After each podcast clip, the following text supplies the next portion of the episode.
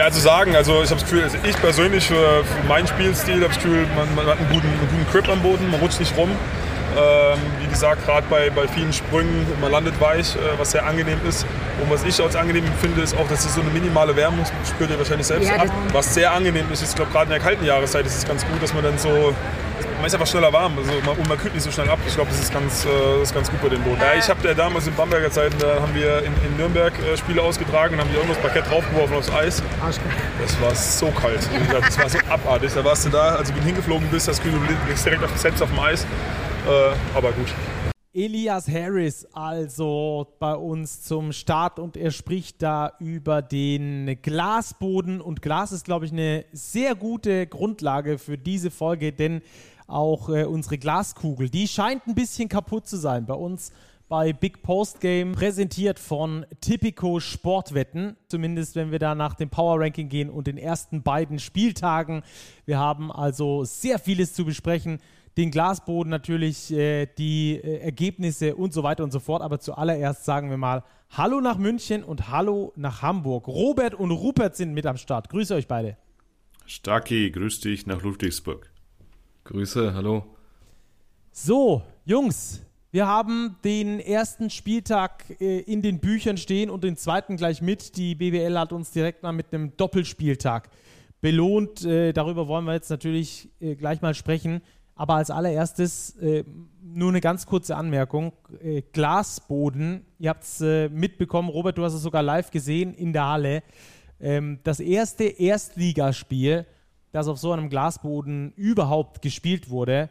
Robert, erzähl mal von deinen Erfahrungen, die du vor Ort gemacht hast in München. Was hat es mit dir gemacht? Ja, ich hatte den Eindruck, erstmal dieser Boden war das eigentliche Highlight des Abends. Also viele Leute habe ich nur sprechen hören über diesen Boden. Und der war, was die Show angeht, schon, schon beeindruckend. Also was da alles möglich ist. Das ist im Endeffekt ein überdimensionaler Fernseher, auf dem dort gespielt wird. Also man kann da auch wirklich ganz normale Videos etc. abspielen. Und kam, glaube ich, auch bei den Spielern gut an. Also wir haben Elias Harris gehört, er fand ihn gut. Ich bin dann nach dem Spiel auch mal auf diesen Boden drauf, weil ich mir das einfach mal vom Feeling her geben wollte. Und das fühlt sich interessant an. Also es ist extrem weich, im Vergleich zu Parkett kommt es mir okay. vor, wenn man auf Kurzzeitebene ist, sieht man auch wirklich, wie die Spieler so ein Stück weit einsinken in diesen Boden. Und er ist extrem warm. Also der strahlt wirklich so eine Wärme ab. Das merkt man durch die Schuhe teilweise hindurch, wenn man da länger steht. Ähm, was auch, glaube ich, eine angenehme Nebenwirkung ist für die Spieler. Und ich glaube, so was das Gesamtpaket angeht, würde es mich nicht wundern, wenn in drei, vier, fünf Jahren zumindest in der NBA in jeder Halle so ein Glasboden liegen wird. Mhm. Das ist äh, für alle, die es nicht gesehen haben, ein Boden, der, ja, wie Robert schon gesagt hat, ein riesen Fernseher ist sozusagen, der auch ziemlich geil aussah. Ich habe das auf Social Media mitverfolgt und fand das ultra nice. Das kann im Spiel natürlich nochmal so eine ganz neue, frische Komponente geben. Man soll da ein bisschen weicher darauf landen und auch ähm, solche, solche Schrammen an den Knien oder an den Ellenbogen, die man sonst so vom Mattenbrand kennt, äh, die soll es dort auch nicht geben auf diesem Boden. Ähm, wir dürfen da also gespannt sein auf die Zukunft des Basketballs, ob auf äh, Glasboden oder Parkett. Ähm, Glasboden macht da auf jeden Fall ordentlich was her. Hm. Vielleicht für alle, die bei Glas wirklich an eine Fensterscheibe denken, denen sei gesagt, nee, das ist nicht so. Also es fühlt sich jetzt nicht an wie ein Glas, das klingt jetzt komisch, wenn es ein Glasboden ist. Es fühlt sich eher an wie so ein, so ein Kunststoffboden, so ein weicherer, auch nicht wie Plexiglas, ist schwer zu sagen. Es ist auf jeden Fall keine Fensterscheibe und ganz interessant mit diesen LED-Lämpchen, die da verbaut sind, in so Paneelen, die ungefähr ein auf einen Meter groß sind. Also das ist technisch schon sehr, sehr ausgeklügelt. Es blendet auch nicht zu sehr denn das Licht und dribbeln kann man auch vernünftig, obwohl der Boden so weich ist. Ja, er ist nicht so weich. Also ich glaube, vom Dribbling her, das haben auch alle Spieler bestätigt, macht das keinen Unterschied. Mir persönlich kam es extrem griffig vor, wenn du da mit Turnschuhen draufstehst. Und von der Helligkeit, ja, es ist ein bisschen anders, würde ich jetzt persönlich sagen. Ob es dich als Spieler beeinflusst, vermag ich jetzt nicht zu beurteilen, aber es ist nicht ganz so, so matt wie auf einem Parkettboden, sondern doch eine gewisse Lichtquelle, die von unten kommt. Das ist vielleicht ein bisschen gewöhnungsbedürftig. Im Großen und Ganzen, glaube ich, war dieser Freitagabend, den wir da in München aber erlebt haben, schon eine Werbung für diesen Boden, weil es waren ja auch Vertreter der Euroleague da, es waren Vertreter der NBA da, die sich das angeschaut haben. In beiden Wettbewerben ist er aktuell noch nicht zugelassen. Also da hatte die BBL schon ein bisschen auch eine Vorreiterrolle, die das in ihre Regularien mit aufgenommen hatte. Und bin sehr, sehr gespannt, ob sich dann diese Art von Boden in den nächsten Jahren durchsetzen wird. Ja, ich fand diese Special Effects da auch ziemlich ähm, cool, zumindest für den Zuschauer. Ich weiß nicht, ob das als Spieler so, irritierend ist, genauso nach dem Dreier ähm, und solche Geschichten, dass da oder wenn dann kurze Pausen waren, da immer wieder was drüber geflackert ist. Ähm, aber ich glaube ganz cool, weil natürlich, und das darf man nie vergessen, im Profisport Vermarktung eine riesengroße Rolle spielt und dieser Boden kann natürlich herausragend gut auch vermarktet werden, weil du dann auch nicht mehr diese Sticker auf dem, auf der, dem Parkett hast, die ja schwer in Verruf sind, wo es, glaube ich, keine wissenschaftlichen Erhebungen dazu gibt. Zumindest habe ich noch keine gefunden. Aber ich habe von so vielen Basketballern gehört schon, dass das äh, eine Rutschgefahr ist, vor allem wenn es da irgendwie schweißmäßig mal drauf tropft, dass die sehr viel rutschiger sind als normales Parkett. Da sind dann also verschiedene ähm, Gegebenheiten auf dem Boden bei Parkett, wenn dann diese Sponsoren äh, Kleber drauf sind und eben das Parkett und das ist beim Glasfloor dann natürlich nicht so. Okay, Jungs, lass uns aber zum Sportlichen übergehen. Äh, der Glasboden ist spektakulär gewesen, aber auch der erste und zweite Spieltag. Die waren ebenfalls spektakulär. Wir haben ein paar sehr unerwartete Dinge gesehen, ähm, im Positiven wie im Negativen. Das kommt dann immer auf die Sichtweise der einzelnen Mannschaften darauf an. Da wollen wir gleich äh, drauf eingehen. Natürlich auch auf das Spitzenspiel des zweiten Spieltages. Die EWE Baskets Oldenburg schlagen nämlich den FC Bayern Basketball, der erstmals auf Parkett antreten muss, auswärts in Oldenburg.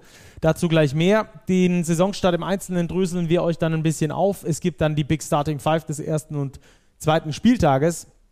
Und dann kommen wir zum Big Spotlight, wo wir natürlich über die äh, Woche in der Euroleague hindrüber schauen wollen, denn es gibt das, den, den, Knaller, den deutschen Knaller zwischen Bayern und Alba am kommenden Donnerstag. Da wollen wir drauf vorausblicken, haben dazu auch einen Gast hier bei uns in der Sendung.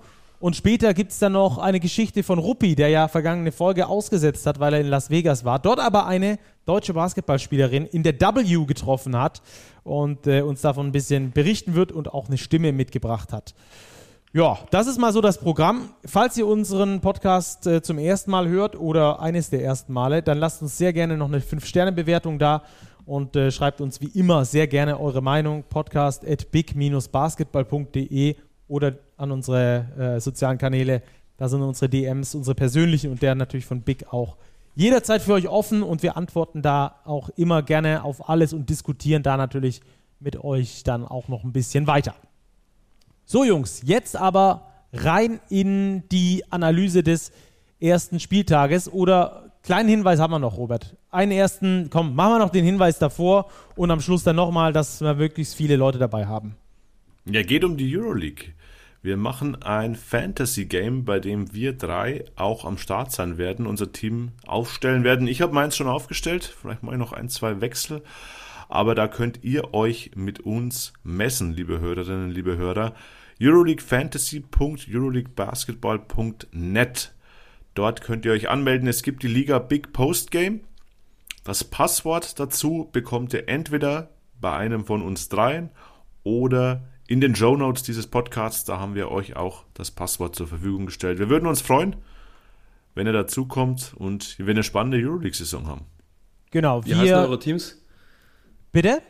Habt ihr schon Teamnamen?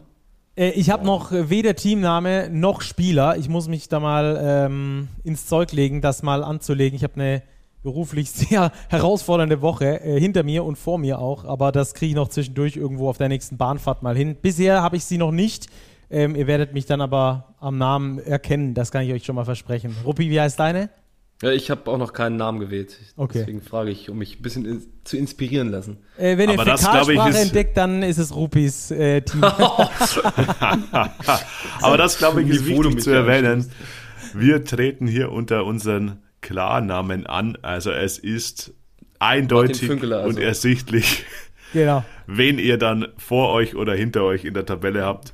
Ich weiß meinen Namen auch nicht. Ich weiß nur, dass ich Andi Obst im Team habe. Sehr gut. Also wenn ihr irgendwo ein Team äh, mit Andi Obst seht, dann ist das Ganze hier das von Robert Witz. Wobei ich befürchte, dass Andi Obst zu diesem Shooter Preis in nahezu jedem Manager-Team auftauchen könnte zumindest.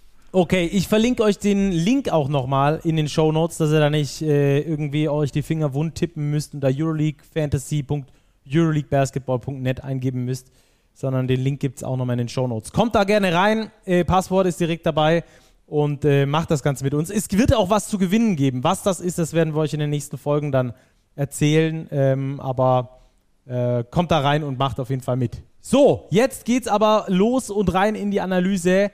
Topspiel EWE e Basket Oldenburg gegen den FC Bayern Basketball mit dem Endstand, der vielleicht ein bisschen verwundern wird, den einen oder anderen, nämlich mit 77 zu 67 für die EWE e Baskets Oldenburg. Ruppi, was hast du für ein Spiel gesehen? Boah, ein überraschendes, wenn man die ersten beiden Spiele der jeweiligen Teams betrachtet. Oldenburg verliert erstaunlicherweise gegen Braunschweig. Die Bayern fertigen die MEC jetzt nicht ab, aber machen das in der Endabrechnung schon souverän, haben den vermutlich stärksten Kader, den es je in der Bundesliga gegeben hat. Und die Vorzeichen standen schon so, dass ich da einen sicheren Bayern-Sieg erwartet habe. Aber man merkt schon, dass da bei den Münchnern noch nicht die Rädchen so wirklich ineinander passen. Sie haben eine Mannschaft, die sich erst vor kurzem gefunden hat, als die ganzen WM-Teile dazu gestoßen sind. Hinzu kommt, dass die Besetzung ja von Spiel zu Spiel vermutlich eine andere sein wird, weil man eine Euroleague-Rotation haben wird, eine BBL-Rotation haben wird, innerhalb der jeweiligen Rotation aber auch nochmal rotieren wird und rotieren kann, vor allem, weil der Kader zu tief ist. Und ehe wir jetzt in die Details gehen, weswegen die Bayern verloren haben, vielleicht auch nochmal die andere Seite betrachten. Die Oldenburger haben auch einfach im Gegensatz zu ihrem Saisonauftakt diesmal ein richtig gutes Spiel gezeigt, waren präsent, waren physisch da, was man vor allem beim Rebounding gemerkt hat, hatten wieder einen Dwayne Russell in altbekannter Form, nicht so wie im ersten Spiel und haben, wie wir auch, wie wir auch erwartet haben, du warst bei der Glaskugel, eine wirklich gute Mannschaft zusammengestellt, die auch hervorragend gecoacht ist von Pedro Calles. ja, um das kurz aufzunehmen, ich habe gesagt, unsere Glaskugel ist kaputt. Ähm, hat natürlich damit zu tun, dass wir im Big Power Ranking da ein paar Teams, die weiter unten standen, ähm, scheinbar einen Ticken unterschätzt haben oder die, die oben standen, überschätzt haben. Wie das dann genau aussehen wird, das werden wir in den ersten ja, neun oder zehn Spieltagen dann erst äh, endgültig bewerten können. Aber wir haben da natürlich die Leistungsfähigkeit zum Saisonstart analysiert und da waren ein paar Teams noch nicht ganz so ready. Zum Beispiel die EWE e Baskets Oldenburg.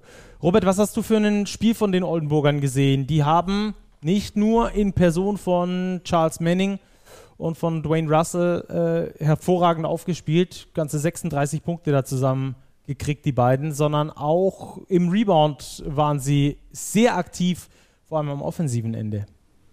Ja, 16 Offensivrebounds. Ich glaube auch, das war der Punkt, der den Unterschied ausgemacht hat. Beide Teams mit schwachen Quoten aus dem Feld. Oldenburg ja auch nur 42% Field Goals geworfen, die Bayern noch schwächer, 38%. Und wenn du dann neun Würfe mehr hast, wie es die Oldenburger hatten, dann macht das schon was aus. Und ja, die Kombination aus dem starken Rebounding und dass man eben jetzt hinter Weezy Russell noch einen zweiten Guard hat, der körperlich deutlich größer gewachsen ist und der offensiv aber auch richtig Akzente setzen kann, nämlich mit Charles Manning. Das, glaube ich, ist eine der größten Veränderungen im Oldenburger Kader und das hat sich extrem bezahlt gemacht, dieser Punch auf der Eins mit Weezy Russell und Charles Manning, der, die beide von den Bayern nicht richtig in den Griff zu bekommen waren. Mhm. Gab es, glaube ich, auch schon lange nicht mehr, dass zwei äh, Spieler mehr Field Goal Attempts haben als Weezy Russell bei ihm in der Mannschaft. Aber der Point Guard ist auch nicht mehr so auf sich alleine gestellt. Das ist genau das, was du auch gerade gesagt hast. Die Oldenburger wollten mehr Athletik, mehr Shooting haben.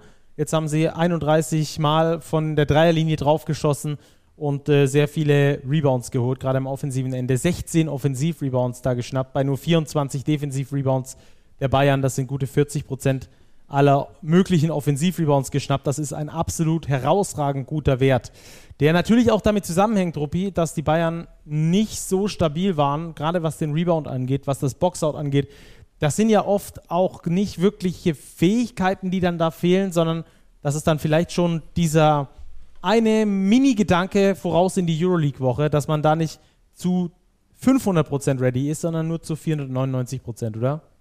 Das kann sein, das lässt sich von außen immer so herrlich einfach sagen, dass sie nicht ready waren, nicht konzentriert waren, nicht physisch genug waren. Ob das jetzt der primäre Grund dafür ist, können wir immer nicht sagen, weil wir nicht in die Köpfe der Spieler reinschauen können. Es, aber wenn man sich einige Szenen anguckt, dann waren sie zumindest nicht immer hellwach und es gab schon Gründe, weswegen man sich ärgern kann als Bayern-Spieler oder Bayern-Fan. Die deutschen Spieler zumindest oder diejenigen, die, nicht die Deutschen, die beiden deutschen Weltmeister haben herausragend gespielt im Vergleich zum Rest mit Asik Bongba und Andy Obst.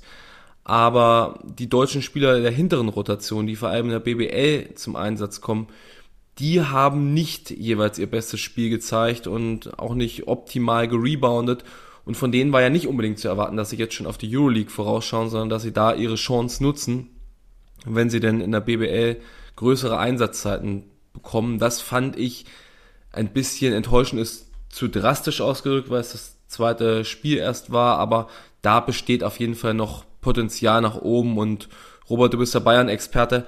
Carson Edwards, von dem kann man sich doch auch noch ein bisschen mehr erwarten im Laufe der Saison, oder? Ja, vor allem, weil der in der Vorbereitung richtig abgerissen hat. Der war in jedem Spiel Topscorer, ähm, hat immer offensive Lösungen gefunden und jetzt wirkt es so in diesen ersten beiden Spielen, als würde er sehr viel mit Kopf durch die Wand agieren. Und da ist auf jeden Fall noch viel Luft nach oben. Mm, meiner Ansicht nach wird er Topscorer der Bayern sein, vor allem in der Euroleague, weil er einfach unfassbare Scoring-Qualitäten hat. Aber ja, es waren das zwei schwächere Spiele von Carson Edwards. Es waren generell, finde ich, vor allem das Viertel 2 und 3 von den Bayern sehr, sehr schwach. Da hat die Energie gefehlt. Und begonnen hat das Ganze mit dem Ende des ersten Viertels, als man bei drei Teamfouls stand, nicht schafft zu faulen, noch ein Dreier kassiert. Und dann ging es irgendwie so los, dann hat man die Bindung zum Spiel verloren. Ja, war nicht der beste Auftritt der Bayern. Und, aber ich habe auch irgendwie den Eindruck gehabt, dass Pablo Lasso, er hätte das Spiel schon gerne gewonnen, aber seine Rotation hat mir jetzt auch nicht so gewirkt, als hätte er alles auf Sieg gesetzt. Da wirkt mir immer noch sehr viel Hintergedanken dabei, irgendwie seine, sein Team zu finden. Also da werden viele Spieler eingesetzt, da spielen alle zwölf Mann mindestens acht Minuten, also auch ein Nelson Weidemann kommt rein. Und das war gegen den MBC auch schon so, als man deutlich geführt hat, da werden die Minuten breit verteilt. Also ich, die Bayern sind in der Findungsphase und sie werden sich finden müssen, denn jetzt geht dann die Saison richtig los in allen Wettbewerben. Ja, Ruppi, weil du es angesprochen hast, die hinteren Männer, ähm, dass die nicht alle ready waren. Ich finde, Nelson Weidemann ist da ein gutes Gegenbeispiel für. Der kam, hat super viel Energie gebracht, dann auch erst im dritten Viertel eingewechselt worden, wo man dann eigentlich schon als Spieler so damit rechnet, dass man nicht mehr unbedingt äh, spielt vielleicht. Ich finde, er war ein positives Gegenbeispiel. Ansonsten bin ich aber da ähm, bei dir und äh, verstehe auch deinen Gedanken. Lass uns noch ganz kurz äh, zum Abschluss über die Oldenburger sprechen. Würde ich auch gerne eine Personalie herausheben, weil sie mir sehr gut gefallen hat, zum zweiten Mal in Folge. Len Schormann. Rupert, Yo, der gut, hat äh, nämlich gegen Braunschweig ja. schon zwölf gemacht und jetzt gegen die Bayern wieder zehn in etwas über 15 Minuten. Dabei nur ein Turnover, ein Steal, ein Rebound.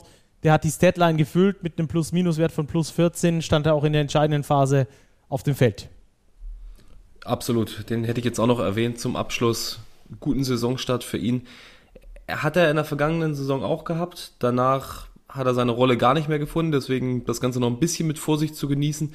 Ich glaube, in Oldenburg wird ihm das einfacher fallen als vergangenes Jahr in Hamburg, weil es da eben noch eine, eine klarere Aufgabenverteilung gibt. Und er muss vor allem dort nicht das machen, was er nicht unbedingt gut kann, nämlich selber groß kreieren, auch den Ball bringen, sondern er kann dort das machen, was er gut kann, nämlich scoren. So, er kann seine Dreier aus der Ecke nehmen, kann attackieren aus dem Catch heraus, aber muss nicht irgendwelche wilden Dinge machen, sondern kann sich erstmal auf seine Kernkompetenzen beschränken und das vereinfacht das Spiel für ihn, glaube ich, enorm. Mhm. Die Oldenburger warten dann noch auf die Rückkehr von äh, Max Di Leo, der verletzt ausgefallen ist, Alan Pjanic, Kenny Ogbe. Also die deutsche Rotation ist da nochmal ein ganzes Stück breiter, aber ich glaube, dass Len Schormann da seine Chance schon mal ganz gut genutzt hat, um sich da weiter reinzuspielen in diese Rotation. Das also alles zum Spiel Oldenburg gegen München. Die Oldenburger gewinnen das Ding am Schluss. Äh, für viele vor dem Spiel nicht unbedingt vorstellbar gewesen oder nicht so wahrscheinlich gewesen. Ich glaube, so können wir es besser formulieren. Am Schluss dann aber ähm, der Sieg für die EWE Baskets. Ähm, ab jetzt wollen wir es so machen, dass wir etwas durch die Liga durchsurfen wollen. Wir wollen nicht alle 16 gespielten Partien so unter die Lupe nehmen wie jetzt das Topspiel am Montagabend, sondern wollen da so ein bisschen äh, durchreiten und äh, haben die Mannschaften in verschiedene Kategorien eingeteilt, um da über den Saisonstart ganz kurz zu sprechen. Wir werden dort eher schneller durchgehen, weil es dann doch eine ganze Menge Mannschaften sind. Wir starten mit Rasta Fechter. Die gewinnen zweimal und das gegen zwei Bs. Einmal gegen die äh, Bamberg Baskets 101 zu 79, Robert, und dann auch noch gegen Bonn. Etwas überraschend mit 84 zu 79. Was hast du für einen Eindruck von Rasterfechter bisher? Ja, ein extrem guter Aufsteiger, ein extrem heimstarker Aufsteiger, wenn ich es recht im Kopf habe, hat Rasterfechter in der vergangenen Saison ja auch kein einziges Heimspiel verloren jetzt wieder mit drei Siegen in die Saison gestartet, haben ja auch im Pokal gegen die Rostock Seawolves gewonnen, auch in heimischer Halle. Jetzt ein Heimsieg gegen Bamberg, ein Heimsieg gegen Bonn, der hart umkämpft war. Und ja, vorderes Tabellendrittel. Ich meine, sind die sogar Tabellenführer mittlerweile, Rasta Fechter, durch diese beiden noch recht deutlichen Siege? Nee, Alba Berlin ist mittlerweile Tabellenführer. Ja, Rasta Fechter auf der 2. Aber das ist ein Saisonstart nach Maß und das, obwohl zwei Ausländer ausfallen. Also es ist ein Aufsteiger, der mit vier Importprofis aktuell nur agiert, ohne Ryan Schwieger und ohne Center Richmond Aririguso. Und das ist schon beeindruckend. Also Johann Grünloh macht da auf der 5 als Starting Center einen sehr, sehr guten Job. Nat Diallo spielt wie selbstverständlich den Backup. Beeindruckend, Rasterfechter. Ja, machen einen sehr guten Eindruck da früh in der Saison. Und Bamberg und Bonn sind jetzt auch nicht zwei Spiele, die du, äh, wo du sagst, gut, den Gegner, den fitzen wir jetzt weg da ähm, als Aufsteiger. Darf ich mich unbeliebt machen? Ja, darfst du. Bamberg fitzt du weg, als Aufsteiger. sprechen wir gleich drüber.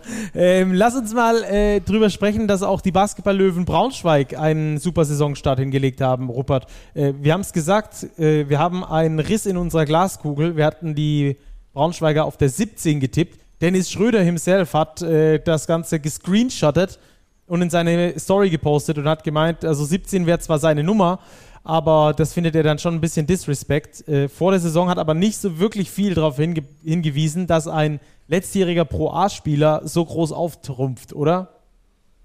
Ja, äh, Disrespect ist natürlich ein wenig übertrieben, weil es ja irgendjemand muss ja auf der 17 oder 18 landen, das hat ja nichts mit Respektlosigkeit zu tun. Aber es ist ja trotzdem ganz schön, wenn es die Jungs so ein bisschen kratzt und neckt und wenn man dahingehend wahrgenommen wird und das macht ja auch so ein bisschen die Würze aus und macht Spaß daran. Ja, und du hast TJ Crockett angesprochen, den letztjährigen Spieler, der richtig auftrumpft. Der macht das, was er Zeit seines Lebens gemacht hat, nämlich scoren wie ein Wahnsinniger. Das hat er in jeder Liga gemacht, in der er bislang gespielt hat.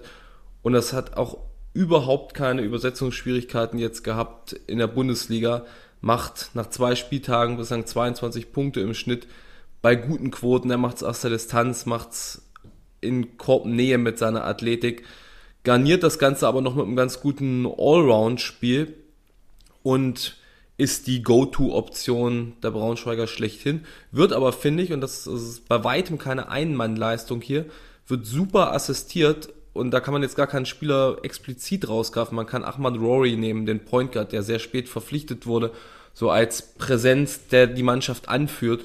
Und das hat er bislang wirklich exzellent gemacht in den beiden, beiden Spielen. Jason Bango, großartig, wie er bislang auftrumpft. Also nochmal einen deutlichen Schritt nach vorn gemacht, dominiert unter dem Korb, sei es beim Rebounding, sei es bei den Abschlüssen, sei es bei den Blocks. Dann haben wir einen äh, Martin Peterka, der seine Kernqualitäten wieder einbringt.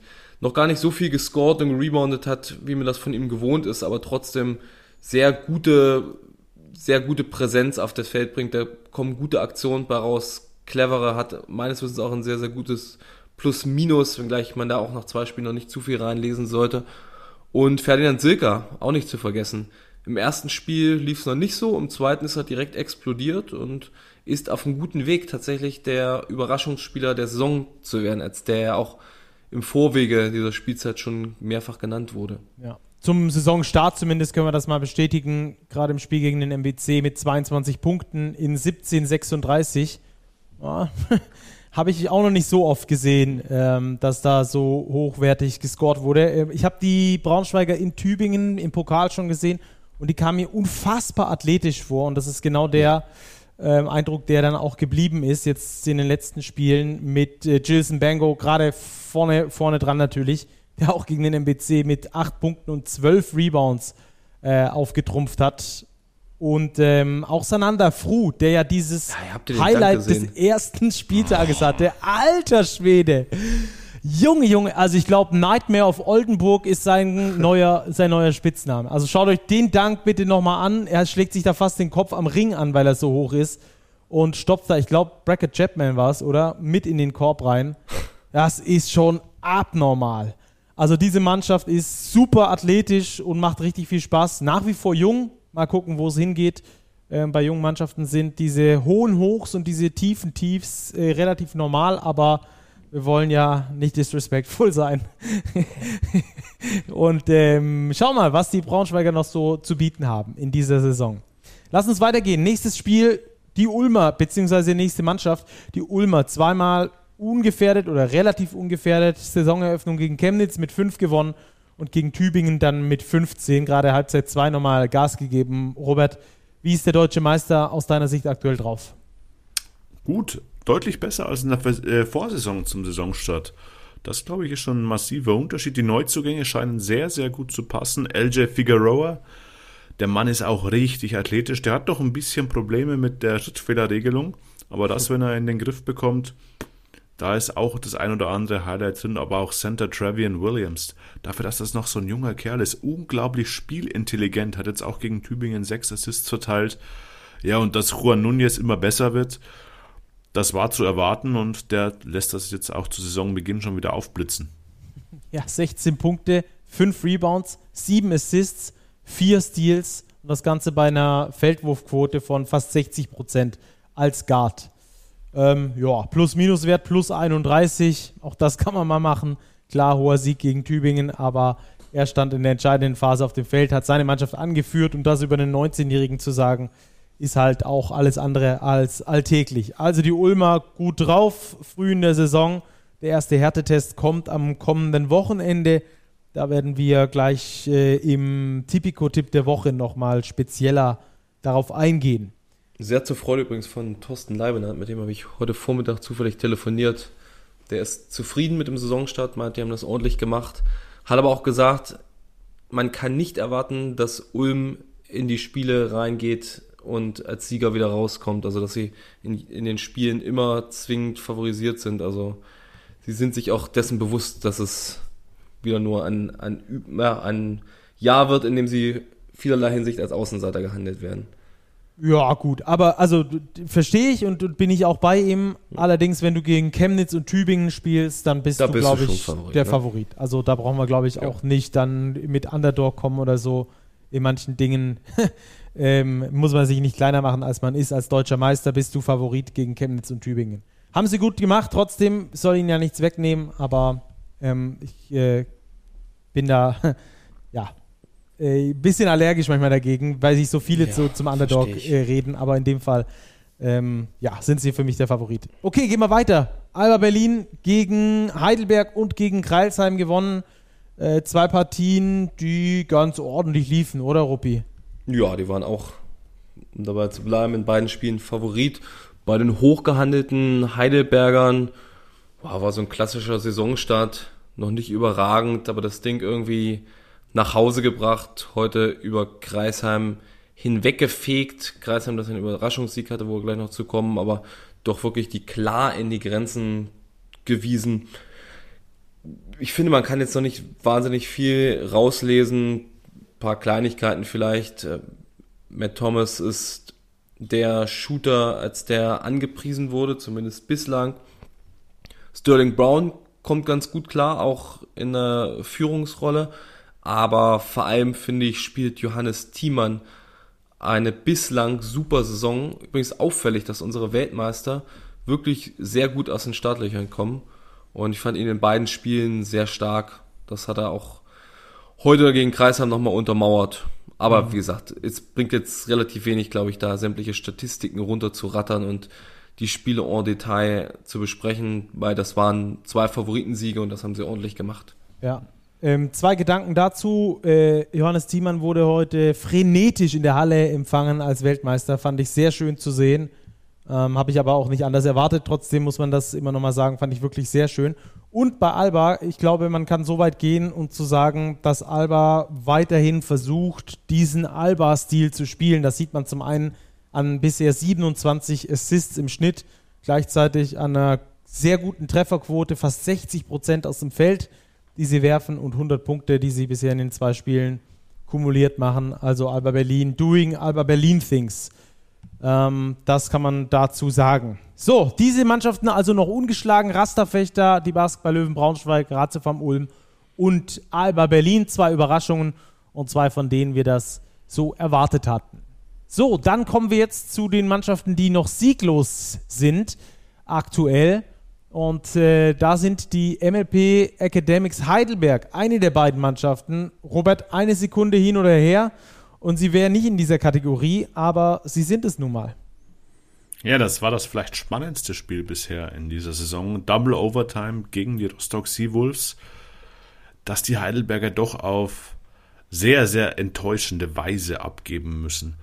Sie lagen vorne, drei Punkte wenige Sekunden Verschluss. Rostock hatte nicht mal mehr eine Auszeit, aber Mike Smith schafft es über das ganze Feld zu dribbeln und den Dreier reinzuwerfen. Hätte man aus Heidelberger Sicht auch über einen Foul nachdenken können, um so einen Dreier zumindest zu vermeiden. Ja, hätte wäre, wenn der Dreier ging rein, erste Overtime, zweite Overtime und dann hatte Rostock den längeren Atem. Ja, die Academics sind jetzt mit 0 aus 2 gestartet, aber wir haben sie nicht schlecht gefallen. Ich fand das gegen Alba Berlin zur Saisonauftakt ordentlich. In einem Heimspiel gut gegen Alba kannst du in jedem Fall verlieren. Jetzt das Ding, Double Overtime Niederlage, extrem ärgerlich. Jetzt stehst du noch ohne Zählbares da. Aber die Mannschaft, glaube ich, macht schon Schritte nach vorne. Also Jeffrey Carroll auf der Flügelposition ein extrem gefährlicher Schütze. Mike McGurl findet immer mehr zu seinem Spiel, vor allem auch offensiv. Also da ist schon Potenzial da. Paul Zipser ist offensiv wieder deutlich mehr eingebunden, hatte leider nur einen kleinen Durchhänger an der Freiwurflinie in wichtigen Momenten. Also ich glaube, da passt schon viel zusammen in Heidelberg, aber jetzt darf dann auch der erste Sieg mal kommen, um sich dafür auch zu belohnen. Ja, wird gar nicht so einfach. Kommendes Wochenende gegen Oldenburg, die ja aus diesem Bayern-Sieg da rausstolzieren. Ähm, das sind beides Mannschaften, die so on-off sind. Wenn sie on sind, dann können die jedem gefährlich werden. Wenn sie off sind, dann wird es schwierig. Aber ich glaube wirklich, dass man bei den Heidelbergern die, das klingt ein bisschen äh, sportphrasenmäßig, die Siege oder Niederlagen jetzt nicht wirklich zählen darf, sondern man muss da auf die Entwicklung dahinter schauen und da bin ich bei dir. Die ist äh, positiv zu bewerten, vor allem vom Pokal an ähm, als Startpunkt gesehen gegen Bayreuth, dann jetzt die Leistung gegen Rostock. Ähm, es gab dann zwar diese zwei Liga-Niederlagen, aber ähm, um die Heidelberger mache ich mir erstmal keine Sorgen. Ähm, wie sieht es beim MBC aus? Niederlagen gegen München und gegen Braunschweig. Das ist auch im Soll, oder, Ruppi? Wenn wir ganz ehrlich sind. Ich weiß nicht, ob eine Niederlage gegen Braunschweig zwingend im Soll ist. Gegen ja, gegen Bayern, solche Braunschweiger? Gegen solche Braunschweiger schon. Gegen die Bayern, also, weiß nicht, ob es trotzdem eine Heimniederlage sein muss. Also da Stimmt bin ich jetzt schon. nicht so ganz zufrieden mit. Gegen die Bayern, das hatten wir eben kurz, haben sie sich eigentlich ganz ordentlich geschlagen. Ich habe heute früh mit jemandem aus der Szene gesprochen, der sagte mir, nicht mit Thorsten Labenert in dem Fall übrigens, das war ja anders, der sagte mir, vom Saisonstart des MBC sei er nicht überrascht. Er hatte die sehr weit unten gesehen. Sie waren in beiden Spielen dran, das waren jetzt keine deutlichen Niederlagen. Die spannendste Frage dahingehend finde ich, oder die spannendsten Fragen, wann haben sie ihre defensive Identität gefunden unter Predrag Krunic, der erste? Und die zweite Frage, was passiert denn auf der Point Guard Position? Die Anti Baldwin wurde ja eigentlich nur mit einem Übergangsvertrag ausgestattet, um Charles Kellison zu vertreten während dessen Verletzungszeit. Jetzt ist Kellison wieder zurück. Baldwin eigentlich bislang mit der etwas besseren Leistung. Wird man ihn verlängern? Wird man nur mit einem der beiden weiterspielen? Wie passt das Ganze zusammen? Da bin ich gespannt. Und vielleicht noch die dritte Frage, die wir aufwerfen können, um auch mal so einen Verein wie den MEC ein bisschen ausführlicher zu besprechen. Mal schauen, wann Kostja Moschidi richtig loslegt. Dessen erste beiden Saisonspiele waren jetzt noch nicht so dolle. Äh, vor allem mit, mit sehr schwachen Trefferquoten hadert er momentan noch. Aber um ihn mache ich mir nicht allzu große Sorgen. Der hat das in den vergangenen beiden Saisons nachgewiesen, dass er dazu in der Lage ist, auch konstant abzuliefern. Der ist jetzt nicht urplötzlich wesentlich schlechter geworden. Also es ist, glaube ich, einfach nur gerade so eine Cold Streak. Ja. Dafür ist John Bryant denn erstaunlich gut. John Bryant macht das richtig gut. Er ist auch wahnsinnig dünn geworden. John ne? Bryant ist richtig ein ja. gutes Duo mit Martin Bräunig da auf der 5. Also ich sehe den MBC eigentlich nicht so schwach, auch im Liga-Vergleich, wenn wir andere Teams sehen. Da ist Potenzial da. Da haben die mit Stefan Jelks einen super Rollenspieler. Stefan Bircevic auf der 4, einen erfahrenen, Europa-erfahrenen Forward, der werfen kann, der abgezockt spielen kann. Costa Moschidi hast du angesprochen, das Skatu Callison Baldwin kann sich durchaus sehen lassen. Jonathan Stowe noch daneben als Shooter, der auch schon gut gescored hat, 14 Punkte aktuell im Schnitt auflegt. Also da ist schon Qualität da, vor allem auch auf den, den Import-Spots. Klar, die Tiefe ist nicht mega, mega enorm ausgeprägt, aber im Großen und Ganzen, glaube ich, hat der MBC schon Potenzial und ich sehe sie trotz der zwei Niederlagen zum Auftakt nicht so schwach, wie ich manch anderes BBL-Team sehe. Ja, das äh, war vorhin von mir auch falsch äh, formuliert, weil im Soll zu sein und zweimal zu verlieren, es passt irgendwie nicht zusammen. Aber Robert, du hast genau das auf den Punkt gebracht, was ich gemeint hatte. Es sieht nicht so schlecht aus, wie es die zwei Ergebnisse jetzt ähm, darstellen. Da haben wir ein paar Mannschaften, um die wir uns, glaube ich, wesentlich mehr Sorgen machen müssen. Also bisschen ähnlich zu Heidelberg. Die haben ja, ja auch zweimal verloren, sieht aber ganz gut aus, aber du hast natürlich diese Gefahr zum Saisonauftakt, dass du da in so eine kleine Spirale reinkommst, wenn du nicht irgendwann den ersten Sieg holst. Jetzt sind erstmal nur zwei Spieltage gespielt. Ich glaube, wir sollten den MBC und auch die Heidelberger mal machen lassen, mal weiterspielen lassen und dann werden wir sehen, wo die Reise hingeht. Ja, MBC hat es nicht aus. ganz einfach. Ähm, Im nächsten Spiel ist ein Montagsspiel dann für den MBC ähm, gegen in Bonn. Ähm, sehr schwierig zu spielen und dann im Pokal gegen Heidelberg. Also da äh, müssen sie wirklich gucken, dass sie dann irgendwann dann das auch in Ergebnisse dann bringen, ihre gute Entwicklung. Aber ich glaube, wir sind uns einig, um die brauchen wir uns erstmal zu diesem Zeitpunkt keine so großen Sorgen machen. Ähm, das gleiche gilt, glaube ich, auch für die Chemnitz Niners, die beim deutschen Meister verlieren. Das erste Spiel, ähm, die behandeln wir dann gleich noch im, im, nächsten Block. Aber um wen wir uns tatsächlich ein bisschen Sorgen machen sollten, aus meiner Sicht zumindest, sind die Bamberg Baskets. Denn die haben ja jetzt schon zum zweiten Mal so richtig eine auf den Senkel bekommen.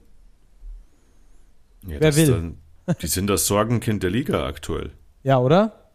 Also, wenn du in den ersten beiden Saisonspielen jeweils über 100 Punkte kassierst, mit 20 und mit 30 auf die Mütze bekommst, pff, dann glaube ich, ist der Begriff Sorgenkind schon angebracht, auch so früh in der Saison. Also das ist jetzt ein Team, das 0-2 steht und sich im Vergleich zu Heidelberg und dem MBC, glaube ich, wirklich Sorgen machen muss, weil das waren jetzt zwei Spiele, bei denen sie wirklich eigentlich keine Chance hatten. Ja, gerade die Zahlen gegen Chemnitz zeigen das auch. Sie haben da drei von vier Vierteln verloren. Ähm, das erste Viertel haben sie mit 24, 23 gewonnen, dann aber 31, 33 und 22 Punkte in den nächsten drei Vierteln kassiert. Ähm, Ruppi, was, äh, ich will es ja nicht sagen, aber die hatten wir schon auch so in die Richtung auf dem Zettel. Wir wurden dafür viel kritisiert. Viele haben gesagt, boah, also Leute, vergesst mal nicht, dass das immer noch Bamberg ist, aber. Ja, gut, das, der Name gewinnt ja keine Spiele. Ich komme genau. ja aus Hamburg, der HSV spielt jetzt die sechste Saison zweite Liga. Also das bringt gar nichts. Die haben, haben ja sicherlich gute Einzelkönner. Das darf man ja gar nicht unterschlagen. So mit einem Zack Copeland beispielsweise eigentlich ein Spieler, der sehr gut ist, der was, was drauf hat, um die auch eigentlich in der Liga halten zu müssen. So, die Offensive ist auch gar nicht das große Problem, aber die Defensive ist katastrophal. Also praktisch in, in jeder Beziehung bislang so die, gestatten dem Gegner viele offene Dreier, die dann auch hochprozentig verwandelt werden. Äh, Rebound-mäßig ist das nicht wirklich herausragend. Geben 20 Offensiv-Rebounds gegen Chemnitz ja. ab. Um, um mal einen Vergleichswert zu haben, das Defensiv-Rating, also die Zahl der kassierten Punkte pro 100 Angriffe, liegt momentan nach zwei Spielen bei 138,2. Also der MBC hat zu seinen besten Zeiten 120 ja. ein 120er Defensivrating gehabt. Und die Bamberger gehen dann nochmal locker fast 20 Punkte drüber. Sicherlich sehr geringe Stichprobe, deswegen nicht überbewerten, aber man sieht eindeutig, wo das große Problem der Bamberger bislang liegt. Hm. Und ein weiteres Problem, glaube ich, haben wir in der Kaderstruktur. Kurze Trivia an dieser Stelle. Wie viele deutsche Spieler haben für die Bamberg Baskets in dieser Saison bisher gescored in der BBL? Oh, ich weiß es. Aber jetzt wollen wir, müssen wir Stacki. Ich würde tippen vier, ohne es zu wissen. Überhaupt ein, einen einzigen Punkt gemacht. Ja, einen einzigen Mindestens Punkt. einen Punkt gemacht. Ja, in den beiden BBL-Spielen. Ähm, also es gibt ja ein paar Deutsche, die zumindest in der Lage wären zu scoren. Mit Philipp Stanic, Lukas Herzog, Carsten Tada, Kevin Wohlrath. Den würde ich allen, allen, zutrauen, dass sie schon mal da oben das Bärchen reingeworfen haben, aber ihr sagt es mir bestimmt gleich. Es ist nur Philipp Stanic bisher gelungen. Herzog 0, Carsten Tada 0, Kevin Wohlrath 0. Patrick Heckmann. einen verletzt. deutschen Spieler, der dir scored. Boah. Das ist schon tough. Aber Philipp Stanic übrigens, um das nicht zu unterschlagen, der große Lichtblick bislang. Der macht es richtig gut, legt im Schnitt ein Double-Double auf. Ja. Aber in Summe ist das zu wenig von den deutschen Spots. Auch ja. wenn Patrick Heckmann, ein erfahrener deutscher Spieler, gerade nicht zur Verfügung steht. Ja, aber nur weil Heckmann wenn fehlt, du nur einen hast, du ja nicht so ablosen trotzdem. Also das allein, nee. der Spieler ist ja nicht mehr, wo du sagst, weil er jetzt fehlt, geht das ganze Konstrukt in die Brüche. Ja, das stimmt. Ähm, vor allem, weil wir auch ja in unseren Sommerfolgen vieles festgestellt haben im Transfer-Update, nur dass die Bamberger auf den Importpositionen hochkarätig verpflichtet haben. Das haben wir, glaube ich, nicht ein einziges Mal ähm, festgestellt. Also auch da sind wir, glaube ich, uns einig, dass die Qualität nicht die allerhöchste ist. Das sollte eigentlich dann von einem soliden deutschen Kern aufgefangen werden, um dann eine solide Mannschaft daraus zu formen. Das klappt aktuell noch nicht bei den äh, Bamberg Baskets. Die also eines, beziehungsweise das Sorgenkind der ersten beiden Spieltage. Wir sind noch früh in der Saison, es kann noch sehr viel passieren, aber das mal ein erster Eindruck. Dann kommen wir zur nächsten Kategorie, äh, die hat Robert so schön die gemischten Gefühle genannt. Gemischte Gefühle, also bei den Rostock Seawolves beispielsweise. Ähm, die haben in Kreilsheim verloren, die haben im Pokal erstmal einen Fechter verloren, dann in Kreilsheim verloren und dann den Sieg nach Double Overtime gegen Heidelberg, der auch schon fast ähm, wegschien. Robert, was machen wir mit den Seawolves? Tja, das weiß ich selber nicht so ganz. Da habe ich auch sehr gemischte Gefühle. Im Pokal gegen Fechter rausgeflogen. So in Kreisheim muss man, glaube ich, auch nicht verlieren. Eine Mannschaft, die ich eigentlich hoch eingeschätzt habe und eine der besseren in diesem Mittelcluster, diesem Play-In-Cluster. Gegen Heidelberg jetzt nach Double Overtime gewonnen, dank mehrerer verrückter Würfe von Mike Smith. Auch da hatte ich jetzt äh, mit, mit dem Umfeld mal mich unterhalten, auch so in Richtung Christian Held. Da hieß es, um in deinem Sprachgebrauch zu bleiben, alles im Soll.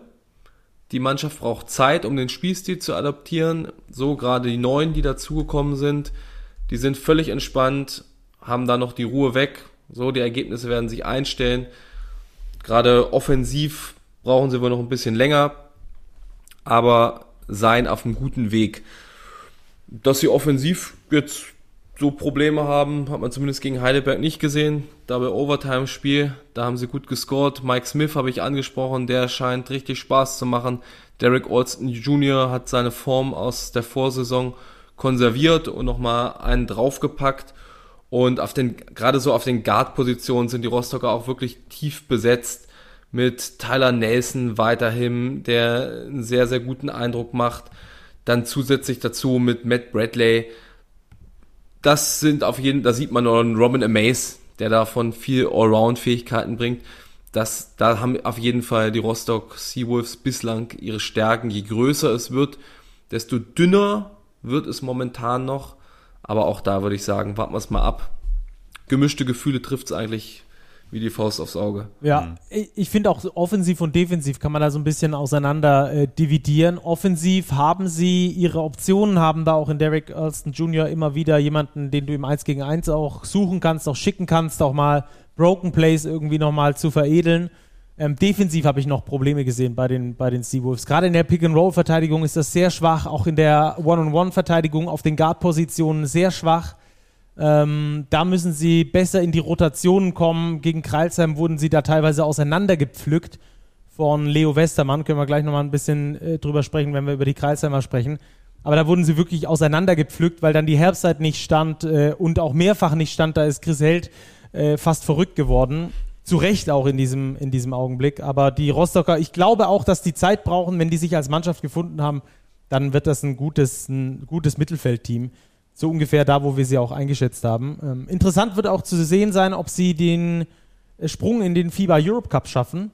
Kommende Woche ist da, beziehungsweise diese Woche, Mittwoch und Donnerstag, die müssten dann auf dem Weg sein, wenn diese Folge hier rauskommt, äh, nach Zypern, spielen da Back-to-Back-Spiele ähm, und müssen der erst, wir müssen Erster werden in dieser Dreiergruppe, dann qualifizieren sie sich da für den FIBA Europe Cup. Das wird dann also am Donnerstagabend feststehen, ob sie da reinkommen oder nicht. Das wird ihnen dann nochmal eine zusätzliche Möglichkeit geben, um zu schauen, ob sie ähm, ja, da äh, mehr Spielpraxis sammeln können, als Mannschaft schneller zusammenwachsen können. Sollte machbar sein. Treffen in dieser Dreiergruppe auf Phoenix aus Nordmazedonien und Kerafnos aus Zypern. Übrigens der Club, von dem DeAndre Burns meines Wissens nach Göttingen gegangen ist, letzte Saison dort genau. Topscorer war. Ist jetzt nicht die schwierigste Auslosung, aber ja. Quali in so einer Dreiergruppe, wenn du ein Spiel verlierst, sieht es schnell schlecht aus. Das stimmt. Nerdwissen bei R. Häusel auf jeden Fall. Einfach ähm, tiefe Recherche. Das, ja, genau. Ähm, apropos Nerdwissen, nimm uns mal mit, Ruppi, äh, ins Nerdwissen über die Hamburg Towers, die Veolia Hamburg Towers, die in Ludwigsburg gewinnen. Relativ überraschend für sehr viele, glaube ich. Und dann aber mal sowas von eine auf den Dates bekommen gegen Würzburg zu Hause. Tja, äh, da müsst ihr mich erstmal mitnehmen. Also, nachdem ich das Spiel gegen Würzburg live gesehen habe, auch mitbekommen habe, wie sie sich im Pokal in der ersten Runde in Dresden angestellt haben. Das Spiel gegen Ludwigsburg konnte ich in den USA nicht sehen. Ich weiß nicht, ob dein Geo geblockt ist. In jedem Fall ließ sich das Live-Spiel nicht abspielen. Und es ist mir daher ein, ein großes Rätsel, wie Hamburg dort gewinnen konnte. Vielleicht könnt ihr mir da aushelfen, weil das, was ich gegen Würzburg gesehen habe, zugegeben, mit einer langen Rückreise, mit nur einem Tag Pause dazwischen, dennoch war äußerst schwach. Ja gut, wenn du Ludwigsburg bei so schlechten Quoten hältst, dann hast du eine Chance zu gewinnen. Die Ludwigsburger, es ist fast unglaublich, aber Ludwigsburg wirft ganze 14 Mal mehr auf den Korb als die Hamburg Towers. Am Schluss bleiben sie aber äh, der Gewinner, die Hamburger, gehen da als, ähm, als Sieger vom Feld in diesem, in diesem Spiel gegen die MHP-Riesen Ludwigsburg. Äh, aber ganz entgegen ihrer bisherigen Natur oder zumindest in den anderen beiden Spielen haben die Hamburger die zweite Halbzeit gewonnen, was wir sonst eher nicht so gewohnt sind. Ja, das haben wir gegen Würzburg gesehen. Die zweite Halbzeit ging, glaube ich, mit 29 verloren. Qualitativ einfach zu schwach. So kann man es auf den Punkt bringen. Das war in der Defensive, die ja eigentlich eine ihrer Stärken ist und die ja auch unter Benka Baloschki immer relativ stabil war, solche Aussetzer gehabt, die Männer eins gegen eins nicht verteidigen können, dann war aber auch überhaupt keine Hilfe da. Das sah wirklich wie in einer Amateurliga aus, wie die Würzburger da teilweise 1-0 dann durchgehen konnten, nachdem sie ihren Mann geschlagen hatten. Im Angriff fehlt es aus meiner Sicht an einem Spielmacher. Terrell Gomez ist das bislang nicht gewesen. Wer jetzt da der sekundäre Playmaker ist, ist auch noch nicht so ganz klar. Mark Hughes kann das vielleicht phasenweise übernehmen, aber primär als Scorer. Hm, Alexander Jeva muss erstmal angespielt werden, weil er ein Center ist. Der kann auch nicht der primäre Creator sein. Und es wirkt immer noch so, als wüssten die Jungs nicht so ganz, was ihre eigentliche Aufgabe ist. Die hatten alle in den zweiten Ligen größere Rollen. Jetzt sind sie plötzlich Rollenspieler geworden und nicht mehr Führungsspieler, zumindest teilweise, was zu einer enormen Passivität führt. Und wie gesagt, ich fürchte an manchen Stellen, so gut die Idee denn auch sein mag, fehlt die Qualität einfach, dass die Qualität gar nicht unbedingt ausreicht, um selbst wenn man das Konzept gut runterspielt, konstant Spiele gewinnen zu können. Wie gesagt, das war jetzt ein wirklich extrem schwaches Spiel, also ganz geringer Datensatz. Und schlechte zweite Halbzeit in Dresden schlechte, im Pokal, muss man auch dazu ja, sagen. Ja, genau, genau. Aber auch nur einen Tag Pause nach dem Ludwigsburg-Spiel, so eine lange Reise. Deswegen nicht durchdrehen, weder über den Sieg in Ludwigsburg noch nach der Niederlage jetzt gegen Würzburg. Aber es gibt schon Indizien, dass es eine schwierige Saison für die Towers werden kann. Ja.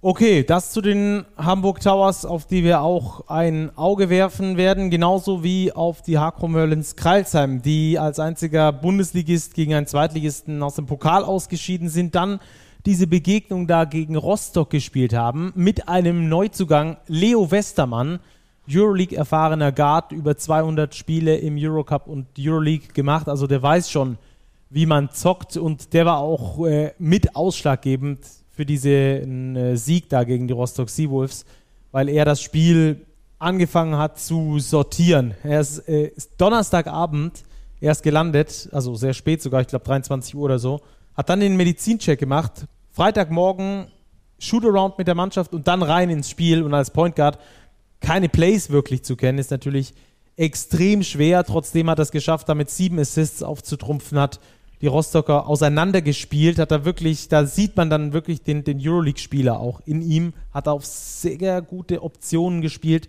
ähm, immer wieder dann die freien Männer gesehen und äh, mit der Unterstützung von Mo Stuckey, der 5 von 6 Dreier geschossen hat an diesem Tag, haben sie dann die Rostocker geschlagen, haben sich damit aus dem Loch so ein bisschen rausgekämpft, in das sind sie dann auch nicht wieder reingefallen. Klar, hohe Niederlage gegen Alba Berlin, ähm, aber das kann auch mal passieren. Also das ist jetzt nichts, wo du sagst, das äh, darf auf keinen Fall passieren. Sie haben da eine äh, drauf bekommen. Ich glaube, bei den Kreilsheimern wird sehr, sehr wichtig sein, dass sie entweder schaffen, ihre Guards, die sie von Beginn an hatten, ähm, besser an den BBL-Stil zu gewöhnen oder sich dann nochmal auf den Transfermarkt umzuschauen. Denn mit Previn Pritzel und mit Marcus Towns haben sie wirklich zwei die sind bisher nicht das, was man von ihnen erwartet hat. Dadurch, dass die deutsche Rotation durch den Ausfall von Boggy, ähm, durch das Karriereende von Boggy nochmal kürzer geworden ist, brauchst du einfach funktionierende Importspieler und die beiden funktionieren bisher auf diesem Niveau noch nicht wirklich. Towns, der sich so langsam dran gewöhnt, äh, sehr turnoveranfällig. Pritzel, der bisher noch gar keine wirkliche Rolle spielt. Ähm, also das wird sehr spannend sein, wie da die Kreilsheimer sich über die nächsten Wochen finden. Mit Leo Westermann haben sie auf jeden Fall einen sehr guten Deal gemacht. Ist nicht der allerschnellste, aber es ist wirklich einer mit einem Diamantenauge im Pick and Roll beispielsweise. Das macht wirklich herausragend Spaß, dem zuzugucken. Und mit einem athletischen Big Man wie Prince Odro äh, kann er da gut zusammenspielen. Das funktioniert. Ähm, wir sind gespannt, wie das da weitergeht. Auch da gemischte Gefühle bei den Kreilsheimern. Ja, die sollten mal mehr auf Elias Bajet setzen, auf der 1. Der Youngster. Ja, der hat, der hat, ähm, der hat das Vertrauen gerechtfertigt, das er bekommen hat absolut. in diesen beiden Spielen. Spielt absolut. knapp 20 Minuten im Schnitt. Im ersten Spiel 14 Punkte gescored, jetzt 12 gegen Alba Berlin, jeweils 4 Assists verteilt, 2,5 Turnover im Schnitt. Das ist vollkommen okay und ich glaube, das ist ein Spieler, den die Hakro Merlins jetzt perspektivisch auch in die Rotation einbauen müssen, nachdem Boggy ja definitiv nicht mehr zur Verfügung stehen wird, ist das ein Spieler, der aus der zweiten Reihe den nächsten Schritt auch machen kann. Ja, wie man aus Kreisheim hört, war sowieso geplant, ihn näher an die Mannschaft ranzubringen, dass er ganz so viele Minuten spielt und ganz so gut performt. Das hatte, glaube ich, niemand erwartet. Er selbst wahrscheinlich auch nicht unbedingt. Aber äh, vor dem Rostock-Spiel war sein Career High in der BBL bei neun Punkten gewesen. Jetzt hat er gegen Rostock 14 und gegen Alba 12 gemacht. Ähm, der trumpft wirklich auf, spielt mit viel Selbstbewusstsein, der hat den nächsten Schritt gemacht im Sommer und kann in Kreilsheim ein sehr, sehr wertvoller Spieler sein. Das auf jeden Fall. Bin ich absolut bei dir. Okay, gemischte Gefühle schließen wir dann ab mit den Niners Chemnitz. Ähm, Ruppi in Ulm verlieren, okay, mit fünf Punkten, knappes Ding. Und dann die Bamberg Baskets da einmal äh, von der Platte fegen mit äh, 30 das läuft bisher ganz ordentlich bei den Chemnitzern, oder? Das läuft sehr ordentlich, obwohl sie ja wirklich verletzungsgeschunden sind. Eine sehr kurze Rotation haben, eigentlich so eine sieben halber, achter Rotation momentan nur spielen könnten. Trotzdem bislang die Aufgaben gut gelöst. Kevin Jebo setzt nochmal einen drauf, bislang zu seiner tollen Vorsaison.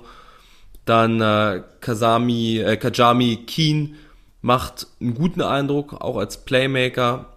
Gefällt mir sehr gut mit DeAndre Lansdowne, den ganz erfahrenen Anführer, der das Ganze zusammenhält. Wesley van Beck, der als Scorer in Erscheinung getreten ist, als Shooter. Macht bislang einen ordentlichen Eindruck, obwohl ja auch jetzt sich Dominik Lockhart noch verletzt hat, damit ein weiterer Deutscher ausfällt. Also eigentlich spielen sie mit zwei Deutschen in der Rotation, mit Jebo und Jonas Richter, was natürlich viel zu wenig ist. Chemnitz ist, das ist sicherlich keine Überraschung, noch auf dem Spielermarkt aktiv und unterwegs. Klar gibt es den einen oder anderen deutschen Namen, der dafür in Frage kommt. Sie schauen aber auch auf internationalen Spots. Also ich weiß konkret von einem Forward, ein internationaler Spieler, mit dem Chemnitz auch in engerem Austausch sich befindet. Ja. Joshua Obiese übrigens äh, wurde ja von den ähm, Houston Rockets gewaved, heißt also, der ist theoretisch auch wieder auf dem Markt, ob er überhaupt nach Deutschland will, weiß man natürlich nicht. Ähm, das ist mir nur gerade gekommen, hat jetzt nichts ja. direkt mit den Niners Chemnitz ja, zu tun. Es ist nicht weit hergeholt. Aber es wäre auf jeden Fall eine Möglichkeit, ähm, in der BWL unterzukommen. Okay, damit sind die gemischten Gefühle also erstmal durch und dann kommen wir jetzt zu einem kleineren Block, den wir ganz schnell durchgehen werden, weil die Mannschaften erst einmal oder noch keinmal gespielt haben und deswegen äh, sehr schwer einzuschätzen sind. Da gehen wir einfach kurz drüber. Würzburg, Blowout-Sieg in Hamburg, aber Ruppi, da hörst du auch ähm, etwas dunkle Wolken heranziehen am Würzburger Himmel. Sechs Seljes hat sich leider, wie es aussah, schwerer verletzt am Knöchel, ist böse umgeknickt, musste nach dem Spiel noch direkt ins Krankenhaus in Hamburg. Und wie ich vernommen habe, scheint sich Würzburg, wohl nicht nur bezüglich der Seljas Verletzung, sondern generell, scheint nochmal den, den Spielermarkt zu sondieren.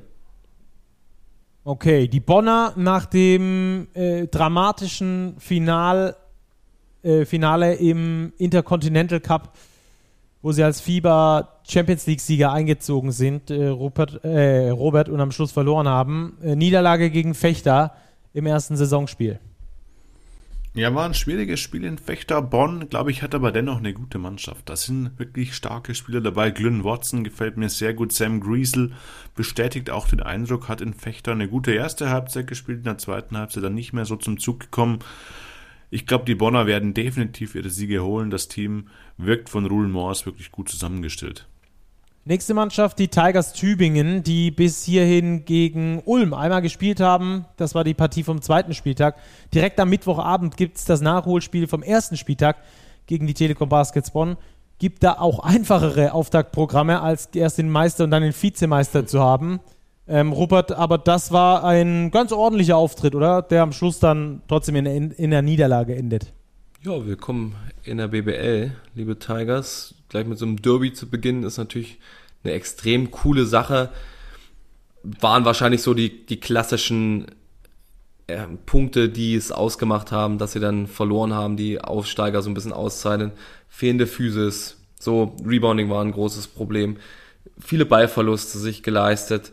Die Trefferquote war noch überschaubar, vor allem von der, äh, von der Freiwurflinie.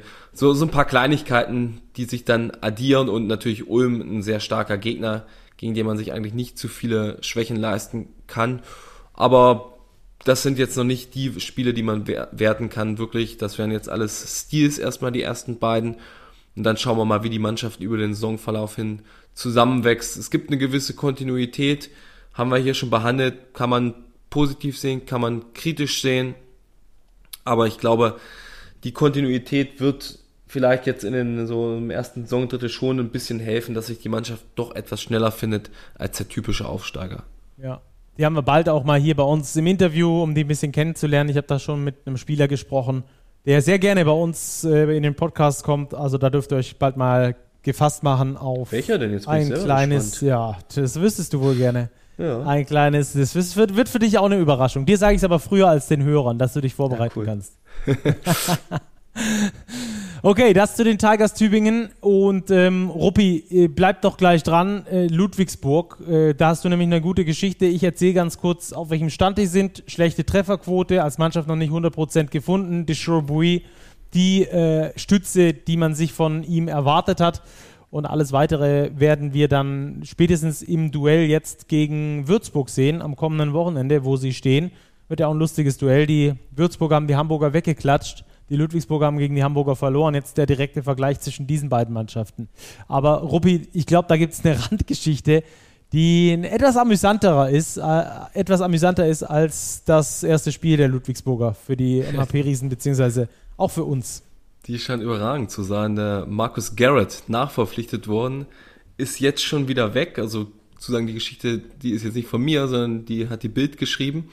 Aber die ist extrem witzig, finde ich. Und äh, kann man jetzt sagen, das spricht dafür, äh, dass das Scouting in der BBL vielleicht noch nicht so optimal ist, wenn solche Sachen jetzt rauskommen. Aber andererseits mit Nachverpflichtung ist das ja immer so eine Sache. In erster Linie finde ich sie, auch wenn sie für Ludwigsburg ein bisschen tragisch ist, extrem lustig.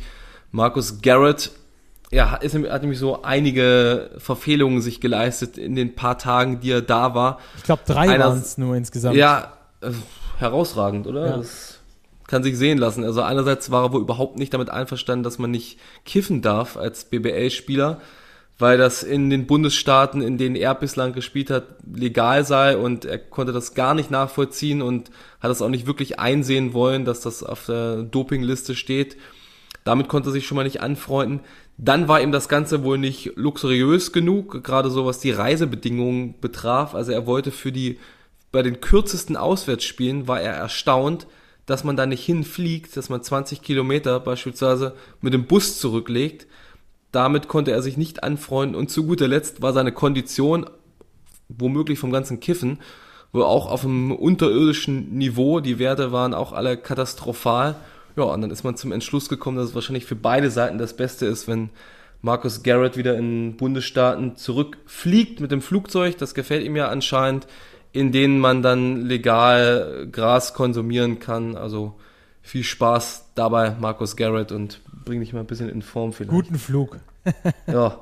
Es soll wohl, ähm, das stand jetzt nicht in dem Text, aber so schnell weg gewesen sein, dass er also wieder, wieder heimgeschickt worden sein oder selbst heimgefahren sein oder geflogen sein, ähm, dass er seine PlayStation 5 sogar dort vergessen hat. Oh, ähm, ja. Bricht selbst Ludwigsburger Rekorde für gescheiterte Gesundheits- und Medizinchecks, ne? so ja, schnell weg. Genau.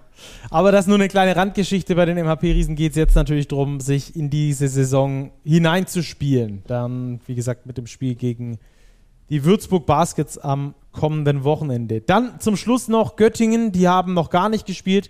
Robert haben aber die Quali zur Basketball Champions League relativ deutlich verpasst, weil es da in der Mannschaft spielerisch noch nicht so richtig funktioniert. Ja, sie haben ihr Duo-Spiel gegen die Heroes Den Bosch verloren, 96-84. Und da das wirklich in dieser Champions League-Qualifikation Siegen oder Fliegen heißt, sind sie da rausgeflogen, werden dementsprechend im FIBA Europe Cup antreten und haben aber aufgrund dieser, dieses Qualifikationsspiels noch kein BBL-Spiel absolviert. Ähm, treten jetzt am kommenden Wochenende am Samstag an zu Hause gegen die Hakro Merlins und das wird dann glaube ich, auf nationalem Parkett der erste Gradmesser sein für die BG Göttingen. Du hast mich gerade ein bisschen desillusioniert, Robert. Ich habe mir immer gedacht, warum heißen die Heroes den Busch, aber ähm, den, den Link habe ich bisher noch nicht hinbekommen. Vielleicht dass die Heroes die Heroes. Ich hätte Nein, ich glaube, die heißen schon Heroes. Das liegt schon nahe. Ähm, wow, Stucky. Gut. Ähm, das ist die nächste gute Randgeschichte, die dann wahrscheinlich morgen in der Bildzeitung steht. Stucky checkt null. Warum die denkt, dass sie Heroes heißen. Wow, okay. Ähm, lass uns schnell weitergehen. Übrigens, äh, hier geht ein ganz lieber Gruß raus an unseren Hörer, an Jack, der in den Niederlanden ist und uns dort immer hört, häufig zu Oldenburg zu den Heimspielen fährt, der mich darüber aufgeklärt hat, dass diese Benelux-Liga, wie ich sie immer gedacht hatte, die heißt gar nicht Benelux-Liga und ist auch keine Benelux-Liga, sondern die wird B-Next ausgesprochen und ist eine Liga die nur in den Niederlanden und in Belgien gespielt wird. Also nix da Luxemburg, Stacki. Da richtiger gehen Hero, Grüße der raus. Typ, ne? Bitte? Ein richtiger Hero, dass er uns das ja. so beibringt. Ja, das ist wirklich so. Also danke Jack, liebe Grüße in die Niederlande und ähm, viel Spaß bei dem nächsten Oldenburg-Spiel. Der wird bestimmt auch beim Bayern-Spiel dort gewesen sein. Ähm, aber dann gehen wir jetzt über, weil wir haben nämlich für euch die Big Starting Five. Also Big Starting Five. Robert, hau raus. Welche fünf vom ersten Spieltag hast du? Den zweiten Spieltag machen wir gleich erst. Ja, die vom ersten Spieltag, die dürftet ihr ja schon auf den sozialen Kanälen gesehen haben. Da haben wir Tommy QC, TJ Crockett, Will Christmas aus Hamburg, Easy Bonga und Johannes Thiemann, also zwei Weltmeister in der Starting Five zum ersten Spieltag. In die Starting Five des zweiten Spieltags hat es dann kein Weltmeister mehr geschafft. Nur Tommy QC von Rasta Fechter, der hat sich dort gleich nochmal eingenistet auf der 1, hat nämlich seine guten Zahlen vom Sieg gegen Bamberg nochmal bestätigt mit 27, 5, 6 und 5. Also in vier Kategorien mehr als 5 jeweils aufgelegt. Rebounds, Assists, Steals. Also der überragende Mann. Dann haben wir Mike Smith, über ihn haben wir gesprochen. Hat Rostock erst in die Overtime geworfen und dann sogar zum Sieg. Sterling Brown haben wir auf der 3 von Alba Berlin. Gutes All-Around-Game, 15 Punkte, 5 Rebounds, 5 Assists. Jeff Garrett von den Niners Chemnitz auf der 4 ein Double-Double aufgelegt mit 16 und 13 und dabei einen überragenden Plus-Minus-Wert von plus 37. Gut, haben auch haushoch gewonnen gegen die Bamberg Baskets, aber dennoch eine starke Leistung. Und auf der 5 gehen wir mit Travian Williams von Ratio Farm Ulm. Auch ein starkes All-Around-Game. Wir haben ihn vorher schon thematisiert. Ein guter Passgeber auf der 5 mit 6 Assists, dazu 18 Punkte, 5 Rebounds. Er macht die Starting 5 komplett für Spieltag Nummer 2. Wunderbar. Also, Starting 5, Spieltag 1 und 2 sind damit im Kasten. Wir machen einen Strich drunter unter diesen BBL-Saisonstart und schauen jetzt in die Woche voraus. Wir haben es schon mal kurz angekündigt. Unter anderem spielen die Rostock Seawolves um die Qualifikation in den FIBA Europe Cup. Das ist der vierte oder vom Niveau her der vierte Wettbewerb in Europa und die werden dort schauen, dass sie dort teilnehmen. Aber wir wollen jetzt zum besten europäischen Basketballwettbewerb schauen, niveautechnisch, nämlich die Euroleague. Da geht unser Fokus jetzt in den nächsten Minuten hin und äh, auch der Fokus in unserem Big Spotlight wird genau dorthin gehen, denn wir haben einen sehr interessanten Gast, den wir euch dort, dort vorstellen und danach dann ähm, noch weiter darauf eingehen, was eigentlich zwischen Alba und Bayern so alles passieren kann. Also hier ist für euch das Big Spotlight. Bei mir ist jetzt Dr. Axel Schweitzer, Präsident von Alba Berlin, Chairman von Interzero und Chairman der Alba Group Asia. Erstmal äh, grüße Sie, schön, dass Sie mit dabei sind. Dank, danke, dass Sie sich die Zeit genommen haben. Herzlichen Dank, Herr Stackelberg. Ja, Herr Schweitzer, ja. Sie sind Präsident von Alba Berlin und seit über 30 Jahren mit dem Club verbunden, der den Namen der Firma trägt, die Ihr Vater gegründet hat. Jetzt treten Sie als Chef von Interzero mit Ihrer eigenen Firma als neuer Trikotsponsor auf. Das klingt irgendwie ein bisschen kompliziert. Können Sie uns da aufklären? Äh, nee, sehr gerne. Die Erklärung ist einfacher als, äh, äh, als es klingt. In der Tat klingt es ein bisschen kompliziert und ohne Sie jetzt mit der Gründungsgeschichte von Albert Berlin äh, zu langweilen. Mein Vater äh, war seit 1991 mit dabei und hat diese Partnerschaft zwischen Alba Unternehmen und einen Sportclub damals wegen Charlottenburg gegründet äh, und ich war im Prinzip auch schon mehr oder weniger von Beginn mit dabei. Ich habe mich für das Unternehmen damals äh, die als Sponsor das Sponsoring betreut und äh, ja, äh, habe damit auch offensichtlich eine gewisse Verbundenheit äh, zu dem Club und äh, natürlich auch zu den Personen Marco Baldi, Dieter Howard und Henning Harnisch und Daniel Endres, um nur einige zu nennen, über die Zeit entwickeln können. Und im letzten Jahr haben wir unser Familienunternehmen aufgeteilt, mein Bruder und ich, sodass sich beide Teile jetzt noch stärker auf ihre jeweiligen Wachstumsmöglichkeiten äh, fokussieren können, was äh, bei der Intensivro insbesondere ist, Produkten ein zweites Leben zu geben, nämlich Kreisläufe zu schließen und, äh, und so weiter. Aber damit will ich jetzt gar nicht weiter langweilen, sondern zurück zum Sportlichen. Nämlich als Präsident und Sponsor und Fan bin ich äh, ja fast täglich im, im Austausch. Und äh, ja, bin auch stolz, dass Interzero äh, jetzt als Trikotsponsor und Umweltpartner im Club aktiv ist, weil so können wir als Interzero auch die Markenbekanntheit noch weiter steigern und gleichermaßen aber auch äh, mal bei Berlin helfen, gerade beim Bereich Umwelt, Nachhaltigkeit auch dort führen zu werden. Mhm. Da haben sich meine nächste Frage schon fast beantwortet, weil ich wollte noch fragen, ob das Trikotsponsor eher ihrer persönlichen Leidenschaft für den Club geschuldet ist oder ob es zwischen Interzero und den Albatrossen noch einen anderen Fit gibt. Ähm, ja, Wenn es nur die persönliche Leidenschaft wäre, ich glaube, dann würden wir das gar nicht durch unsere Gremien bringen. Nee, es gibt da in der Tat auch äh, eine Menge an Verbindungen, äh, nämlich, dass wir als Albert Berlin und Interzero einen sehr ähnlichen Mindset haben. Also man, äh, das ist etwas, was aus meiner Sicht sehr unterschätzt wird, dass es viele äh, Parallelen zwischen äh, professionellem Sport und professionellen Unternehmen gibt. Und um nur einige Beispiele herauszunehmen, zum Beispiel bei Albert Berlin haben wir uns sehr früh auf die Fahnen geschrieben, Talente für uns zu gewinnen und diese auch besser zu machen, jeden Tag daran zu arbeiten, wie sie besser werden können. Und das ist etwas, was wir auch als ähm, Intersivo und Alba Group Asia auch als Teil unserer Mentalität haben, neben natürlich, dass wir ähm, als Team zusammenarbeiten ähm, und so weiter. Insofern ist inhaltlich sehr viele Anknüpfungspunkte, ähm, wo wir in der Tat auch von Alba Berlin profitieren, ähm, von dieser, dieser Mentalität. Und auf der anderen Seite als Intensivo, wie ich eben schon an, habe anklingen lassen, wir Alba Berlin wiederum helfen können, gerade im Umweltbereich nachhaltiger zu werden und äh, ein bisschen auch zu unserem äh, Schulprogramm, wo wir äh, vielfach von den Kindern gefragt werden, dass sagen, Mensch, guck mal, ich habe super Interesse an Sport, aber würde auch gerne mehr über den Umweltteil lernen. Und das haben wir insbesondere in Asien ganz gut etabliert, dass wir dort auch gemeinsame Workshops machen etc., was sich irgendwie super ähm, auch ähm, profiliert hat. Mhm. Klingt super interessant. Ähm, seitdem, seit dieser äh, Saison ist ja Thema Nachhaltigkeit auch äh, bei der BBL eines, worum sich gekümmert wird. Die Clubs müssen auch bestimmte Ziele erreichen. Und wenn sie es nicht tun, dann droht im äußersten Fall sogar der Lizenzentzug. Taugt Sport für Nachhaltigkeit oder nimmt er sich da zu viel vor, Sie als Fachmann?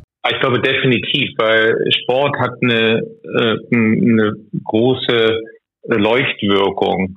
Und äh, gerade wenn ich jetzt die aktuellen Generation Y und Z und, und Alpha nehme, ist der Bezug zur Umwelt und Nachhaltigkeit äh, nochmal exponentiell gestiegen. Äh, das ist einer der Faktoren, der schon maßgeblich auch einwirkt. Und ich glaube, Sport äh, hat, wie gesagt, da eine wirkliche äh, Leuchtturmwirkung. Und wie gesagt, wir merken das gerade bei unserem äh, Schul- und Sportprogramm, dass die Nachfrage gerade durch diese Verbindung Alba Basketball und jetzt in unserem Fall äh, mit der Verbindung Inter Zero und Alba Group Asia äh, ja offensichtlich da ist. Und äh, wie gesagt, am Anfang äh, kam das gar nicht aktiv von uns, sondern es wurde von den Jugendlichen nachgefragt, sag mal, könnt ihr uns nicht mehr davon äh, darüber erzählen und wir würden gerne das lernen. Und insofern hat sich das äh, sehr gut äh, entwickelt und ich glaube auch gerade, dass die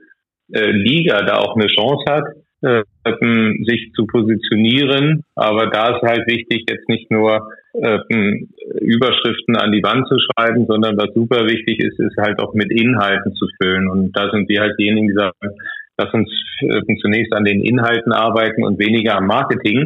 Und wenn wir die Inhalte haben, dann halt auch darüber berichten. Und da sind wir genau in dem Prozess drin. Äh, interessanter Punkt, weil die Bundesliga oder ich finde überhaupt Basketball als, ähm, als Kultur, als, als Gesamtes ähm, häufig äh, der Gesellschaft voraus ist, gerade was, was solche Themen ähm, angeht, die gesamtgesellschaftlich irgendwie behandelt werden müssen. Und dass der Basketball dann da immer als Vorbild vorangeht, das finde ich ähm, äh, auch ein, ein der schönen Punkte am Basketball. Ich habe mich sowieso in diese Sportart verliebt, von daher finde ich da immer viele schöne Punkte, aber, aber das ist so mit einer ähm, wenn wir mal aufs Sportliche... Das, das, eint, das eint uns.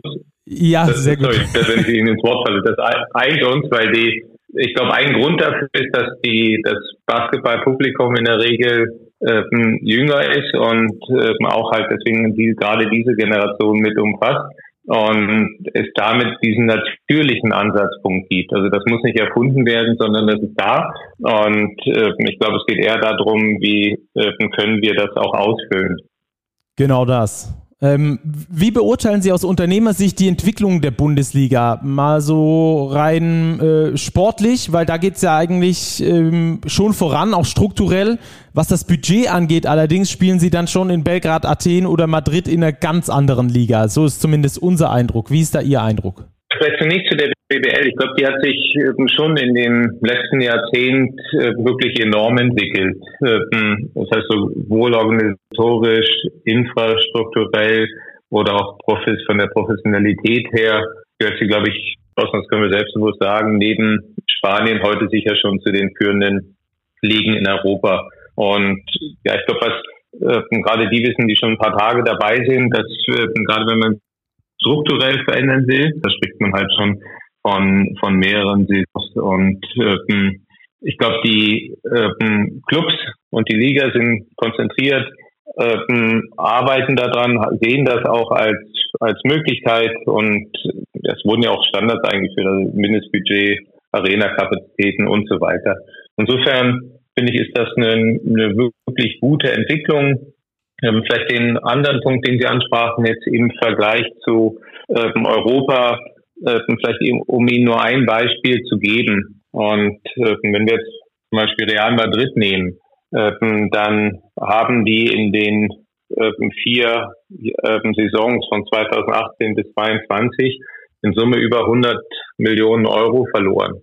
Also äh, sprich im Durchschnitt etwa 25 Millionen Euro pro Saison und in der letzten sogar über 30 Millionen. Und das meine ich jetzt weder anklagend noch werten, sondern mehr feststellen, da wir jetzt Alba Berlin das Ziel haben, dass es auch in, uns in 100 Jahren idealerweise noch geben soll, äh, kann man daraus ergründen, dass das äh, mit Sicherheit nicht unser Weg ist, diesen zu gehen, sondern unser Weg heißt äh, aus unseren Möglichkeiten und so wie wir sind, das was uns besonders macht, nämlich sowohl in der Breite als auch in die, die Spitze und halt, wie ich schon sagte, Talente besser zu machen, einen starken deutschen Kern auch zu haben, also alle, alle diese Dinge und halt als Fußballclub zu operieren und halt nicht irgendwie als Teil eines, eines Fußballclubs. Also insofern, wie gesagt, äh, sehen wir uns da, also wir sehen durchaus, äh, was sich da tut ähm, sind aber jetzt nicht unruhig, was unseren Weg angeht, sondern überzeugt, den noch weiterzugehen. Hm, also auch da Thema Nachhaltigkeit, auch in finanzieller Hinsicht, äh, um dann da lange was von Alba Berlin zu haben. Ähm, wenn man den Kader äh, ihrer Albatrosse vergleicht mit dem der äh, Bayern, dann scheinen ihm die Münchner finanziell schon noch weit voraus zu sein. Nervt sie das so ein bisschen? Nee, überhaupt nicht. Ähm, also ich respektiere das, was ähm, Bayern macht, ähm, insbesondere als Fußballclub haben die eine große Tradition und ich glaube weltweit eine der Clubs mit den meisten Mitgliedern und so weiter. Insofern, wie gesagt, ist das durchaus zu respektieren, was wir auch tun. Und dennoch gehen wir, gehen wir, wie ich eben sagte, unseren eigenen Weg. Wir sind kein Fußballclub. Wir konzentrieren uns auf unsere eigenen Dinge und wenn ich das so sagen darf, in aller Bescheidenheit hat das ja auch in den letzten Jahren und Jahrzehnten auch ganz gut funktioniert. Ja, gerade speziell in den letzten äh, drei Jahren war, war unfassbar. Ähm, Hima Ocheda hat äh, vergleicht den Stand der Mannschaft aktuell mit dem von 2017, also dem Zeitpunkt, als er Sportdirektor in Berlin wurde. Ähm, aber damals hat er auch genau diese beispiellose Kontinuität geschaffen. Drei Meistertitel, zwei Pokalsiege. Ähm, Sie kennen sich ja mit Prozessen und Kreisläufen aus. Lässt sich dieser Berliner, diese Berliner Erfolgsgeschichte wiederholen mit genau dem Konzept, das Sie, das Sie gerade auch so angerissen haben? Auch wenn ich die Maßperspektive natürlich verstehe, sehe ich es inhaltlich ein, ein bisschen anders. Ähm, also es stimmt, dass wir ähm, Teile und auch sehr liebgewonnene Spieler der Mannschaft verloren haben.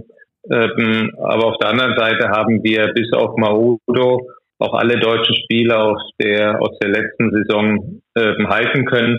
Insofern ähm, ist das, wie ich es auch selber beschrieben habe, auf der einen Seite schon, ähm, äh, ich sag mal, das Ende eines Zykluses, auf der anderen Seite gerade, ähm, was unser Weg ist, um die deutschen Spieler herum ähm, zu bauen und dieser Zyklus geht eigentlich weiter. Also sind im Prinzip wie so ähm, Wellen, Berge oder Täler, ohne zu sehr in diesen Bereich hineinzugehen, die sich da überlagern. Insofern super spannende Zeit aktuell. Und wie gesagt, wir haben bewusst uns für, für diesen Weg entschieden, auch mit ähm, Coach Israel und auch bewusst dazu entschieden, ähm, unseren, ja, unserem Kern äh, damit auch mehr Verantwortung zu geben und die Möglichkeit zu geben, mit dieser Verantwortung auch zu wachsen, um äh, Johannes Thiemann herum und wie gesagt, um unseren äh, deutschen Kern und ja, und damit uns halt äh, kontinuierlich weiterzuentwickeln. Ich glaube, das, was wir in dieser Saison durchaus brauchen, ist ein bisschen Geduld. Ähm, und ähm, ich glaube, das wird schon in die, in die richtige Richtung gehen. Mhm. Geduld ist ein sehr gutes Stichwort. Äh, in der letzten Saison oder in den letzten Spielzeiten überhaupt war Berlin gegen München das Duell der Giganten. Eine Rivalität auf Augenhöhe. Ähm, jetzt vor dem ersten Aufeinandertreffen in der Euroleague am kommenden Donnerstag scheinen sich die Vorzeichen etwas verschoben zu haben. Äh, Berlin ist Herausforderer, eine Rolle, mit der sie leben können?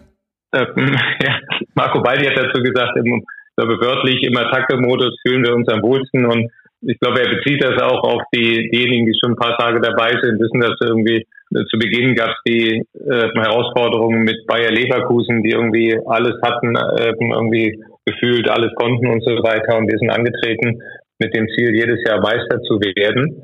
Und ähm, ja, der Rest ist Geschichte. Ähm, bei Leverkusen gibt's heute in der Form nicht mehr.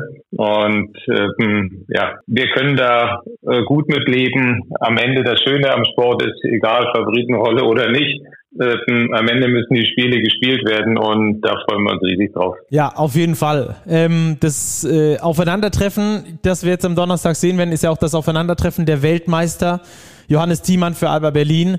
Auf der anderen Seite Andi Obst, Isaac Bonga, Nils Giffey für die Münchner. Was glauben Sie, welchen Einfluss hat der Weltmeistertitel auf den deutschen Basketball? Können Sie das schon abschätzen? Ja, ich glaube, das ist ein, das ist vielschichtig. Also zum einen finde ich, ist das eine super Bestätigung für die Entwicklung, die wir auch vorhin beschrieben haben, die Deutschland gemacht hatte. Wer hätte sich das irgendwie noch vor ein paar Jahren vorstellen können? Äh, Deutschland Weltmeister, Basketball-Weltmeister, die meisten hätten irgendwie sich wahrscheinlich ans Hirn getippt.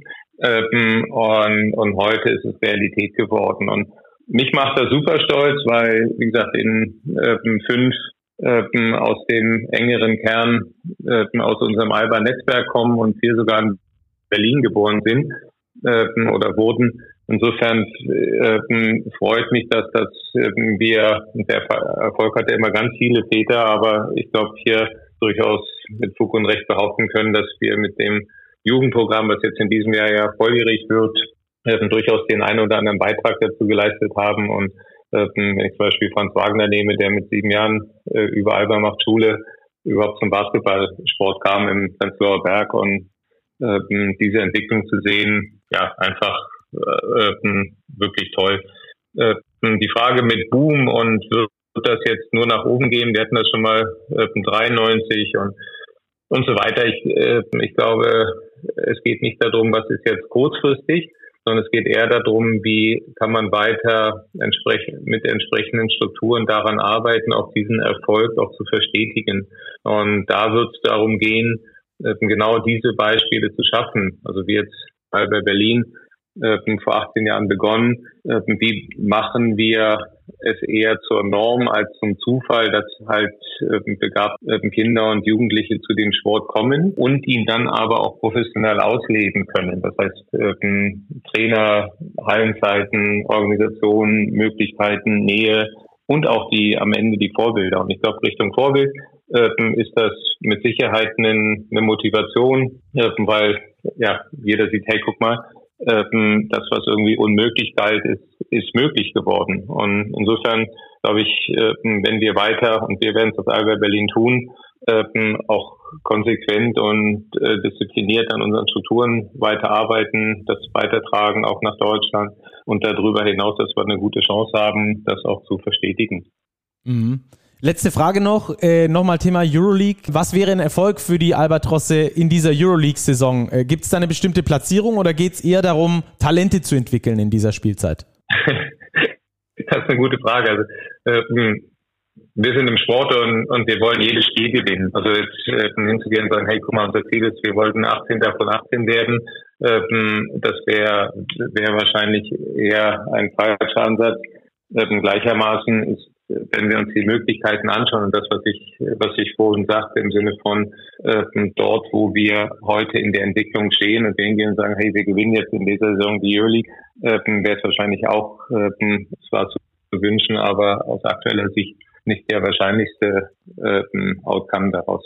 Ähm, was unser Ziel ist da drin, ist in der Tat, wir, äh, wir wollen uns weiter verbessern. Ich glaube, in den letzten Saison, Saisons haben wir das ganz gut auch gezeigt. Wir wollen äh, möglichst viele Spiele darin gewinnen, äh, aber wir werden nicht nur für ein Spiel unsere Philosophie opfern, weil das würde bedeuten, guck mal, äh, was halt eher diejenigen, die äh, noch weniger Erfahrung haben, dass die halt weniger spielen und dann nehmen halt äh, nur die anderen etc. Das ist nicht unser Weg, sondern unser Weg ist, wir wollen uns weiterentwickeln von, von Spiel zu Spiel und wir wollen auch äh, am Ende der Saison äh, besser sein als zu Beginn der Saison. Und insofern, ich bin da, äh, wie Sie merken, sehr entspannt. wir haben gute Voraussetzungen. Ähm, wir sind uns bewusst, auch wie gesagt, wie sind die Budgets verteilt und so weiter. Aber ich glaube, wir haben in der Vergangenheit auch schon gezeigt, dass wir durchaus in der Lage sind, auch gegen Teams zu bestehen, die, die vermeintlich doch durchaus mehr haben. Am Ende wird es darum gehen, wie wir es schaffen, auch uns zu entwickeln und vor allen Dingen, und das ist das, was Albert Berlin wirklich ausmacht, wie wir auch als Team weiter zusammenwachsen. Ja, da sind wir auf jeden Fall sehr gespannt drauf. Äh, allerletzte Frage, kurzer Tipp fürs Spiel am Donnerstag, Alba gegen den FC Bayern Basketball. Wer gewinnt's? Traditionell äh, setze ich oder äh, tippe ich nie gegen uns. Insofern sage ich, wir gewinnen. Sehr gut, wunderbar. Das ist notiert. Ja. Herzlichen Dank, Herr Schweizer, für Ihre Zeit und ähm, ich wünsche viel Erfolg für, den, äh, für die anstehende Saison für Alba Berlin. Danke, lieber von Stackelberg. So, Jungs, das war also Dr. Axel Schweizer. Präsident von Alba Berlin, der sich da für uns extra die Zeit genommen hat. Sehr, sehr cool an der Stelle nochmal ein herzliches Dankeschön. Und ähm, der sagt zum Schluss, wie wir hören konnten, er setzt immer auf Alba Berlin. Also er tippt nie gegen Alba. Wie sähe euer Tipp aus, wenn wir tippen müssten, wenn ihr tippen müsstet? Bayern gegen Alba. Bayern. Ich würde mein Geld auf die Bayern setzen. Die Bayern haben Heimvorteil. Die Bayern werden all ihre Importprofis, sofern fit, aufs Parkett schicken können, garniert mit Bonga und Obst in Topform sehe ich die Bayern aktuell vorne, weil Alba Berlin für mich auch noch nicht den Gradmesser hatte. Den hatten die Bayern mit Oldenburg schon mehr als jetzt Alba am letzten zweiten Spieltag gegen Kreisheim. Und gepaart mit dem Heimvorteil würde ich mein Geld auf die Bayern setzen. Ich glaube, die Bayern starten ambitioniert in die Euroleague und werden da den ersten Sieg einfahren. Mhm. Was können wir für eine Partie erwarten, Rupi? Was, was wird das? Wird das so ein Geschachere? Wird das eine Defensivschlacht? Wird das ein offensiv unfassbar geiles Spiel? Äh, guck mal in die kaputte Glaskugel für uns. ich hoffe mal, es gibt erstmal keinen mit Glasknochen, dass sich niemand verletzen wird. Und ich denke schon, dass man eher ein offensiv geprägteres Spiel erwarten kann. Die Bayern wollen unter Pablo Laso ja mehr Possessions spielen, das Ganze ein bisschen schneller machen dazu sehr darauf achten, dass sie nicht zu häufig den Ball verlieren. Also ich glaube, da kann man eine gute Offensive sich erwarten. Und Alba hat bekanntermaßen immer noch diesen, diesen sehr, sehr schönen Alba Berlin Basketballstil. Wenngleich viele neue einzuarbeiten geht, ist ein Teil des Kerns her geblieben, der die Werte und den Stil ja auch schon weiter vermittelt hat ans restliche Team. Ich denke, es wird ein sehr attraktives Spiel werden. Gehe aber davon aus, dass die individuelle Qualität und vor allem auch der Fokus der Bayern auf die Euroleague dafür ausschlaggebend sein wird, dass das dann doch ein vergleichsweise sicherer Sieg wird. Mhm. Bayern zu Hause, Robert, macht das einen Unterschied? Ich glaube schon, dass Bayern zu Hause stärker ist als auswärts. Das hat sich auch in den letzten Jahren in der Euroleague gezeigt und den größten Unterschied sehe ich eigentlich auf der großen Position im Vergleich zu Alba Berlin. Die haben jetzt ohne Janni Wetzel und Christ Kumaci agiert gegen die Hakro Merlins Kreilsheim. Aber auch mit den beiden glaube ich, dass die Bayern mit Devin Booker und vor allem mit Serge Ibaka, der jetzt nochmal eine Woche mehr im Training ist, sich akklimatisiert, ein Übergewicht unterm Korb haben. Also darauf wird es aus deiner Sicht ankommen. Ja, es wird auf vieles ankommen. Ich glaube auch, dass die Guard-Position wichtig wird. Da haben die Berliner mit Spaniolo und Samar zwei unglaublich junge Spieler. Die Bayern Guards sind auch jung, nicht so jung. Die sind drei, vier, fünf Jahre älter, haben aber auch noch nicht so richtig überzeugt. Carson Edwards bisher nur in der Vorbereitung, da wartet man noch so ein bisschen auf den Durchbruch. Francisco deutet immer wieder an, was er kann. Bolmaro genauso, aber beide noch nicht super konstant in diesen beiden Spielen gewesen. Also auch hier Schlüssel-Matchups auf der 1 und auf der 5. Vielleicht die entscheidenden Positionen in diesem direkten Duell. Ja, und auf der Trainerposition, oder? Ruppi, zwei Spanier in so einem hochbrisanten Duell mit zwei deutschen Mannschaften hatten wir noch nie. Ich glaube aber, dass auch da sicherlich ähm, dann die Frage gestellt wird, wer der bessere Coach ist. Und da wird Laso ja, ich glaube, die höchstwahrscheinlich. Frage stellt sich nicht in dem Vergleich. Also bei allem Respekt für Israel Gonzalez ist das, es ist, Pablo Ja. Laso ist für so gut wie kaum ein Coach ein Gradmesser. Ja, bin ich, bin ich bei dir. Auch äh, sehr interessant, dass die beiden so verschiedene Trainertypen sind. Ähm, auch in, der, in ihrer Kommunikation, was man immer wieder merkt. Ähm, das werden wir unter der Saison sicherlich noch häufiger merken und auch für euch mal genauer analysieren.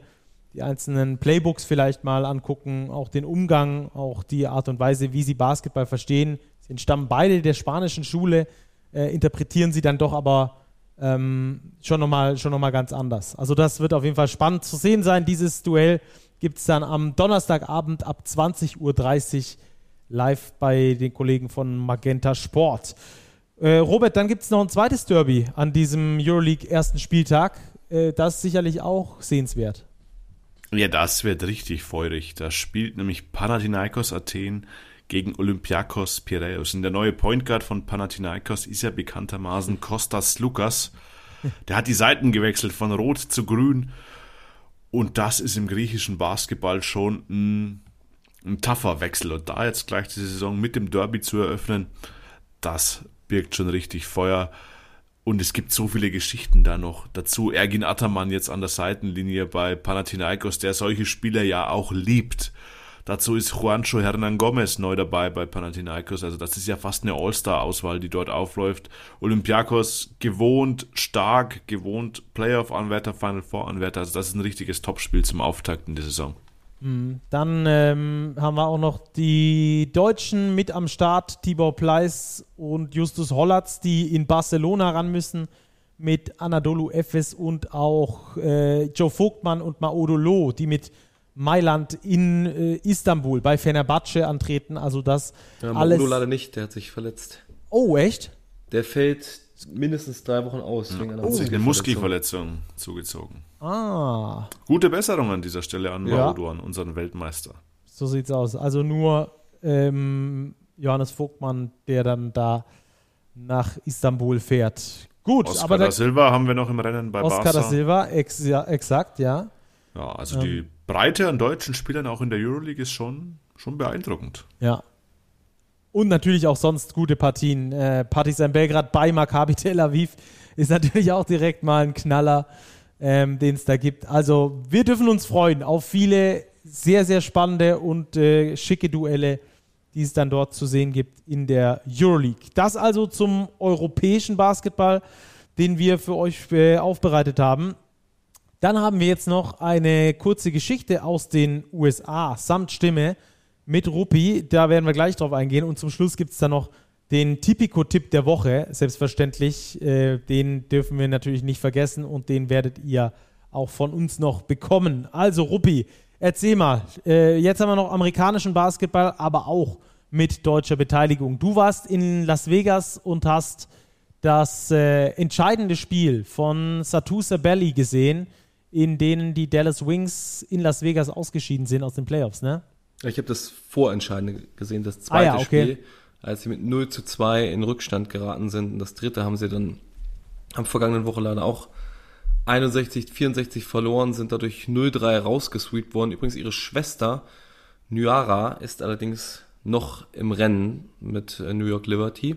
Aber ich hatte in Las Vegas die Chance mit Satu zu sprechen, die dort gastiert hat und den, Gesprächsschnipsel habe hab ich dir ja mitgebracht. Genau. Aber vielleicht kann man auch nochmal grundsätzlich auf sie eingehen. Also Satu Sabelli ist, ist ja ein Kunstwerk von Mensch.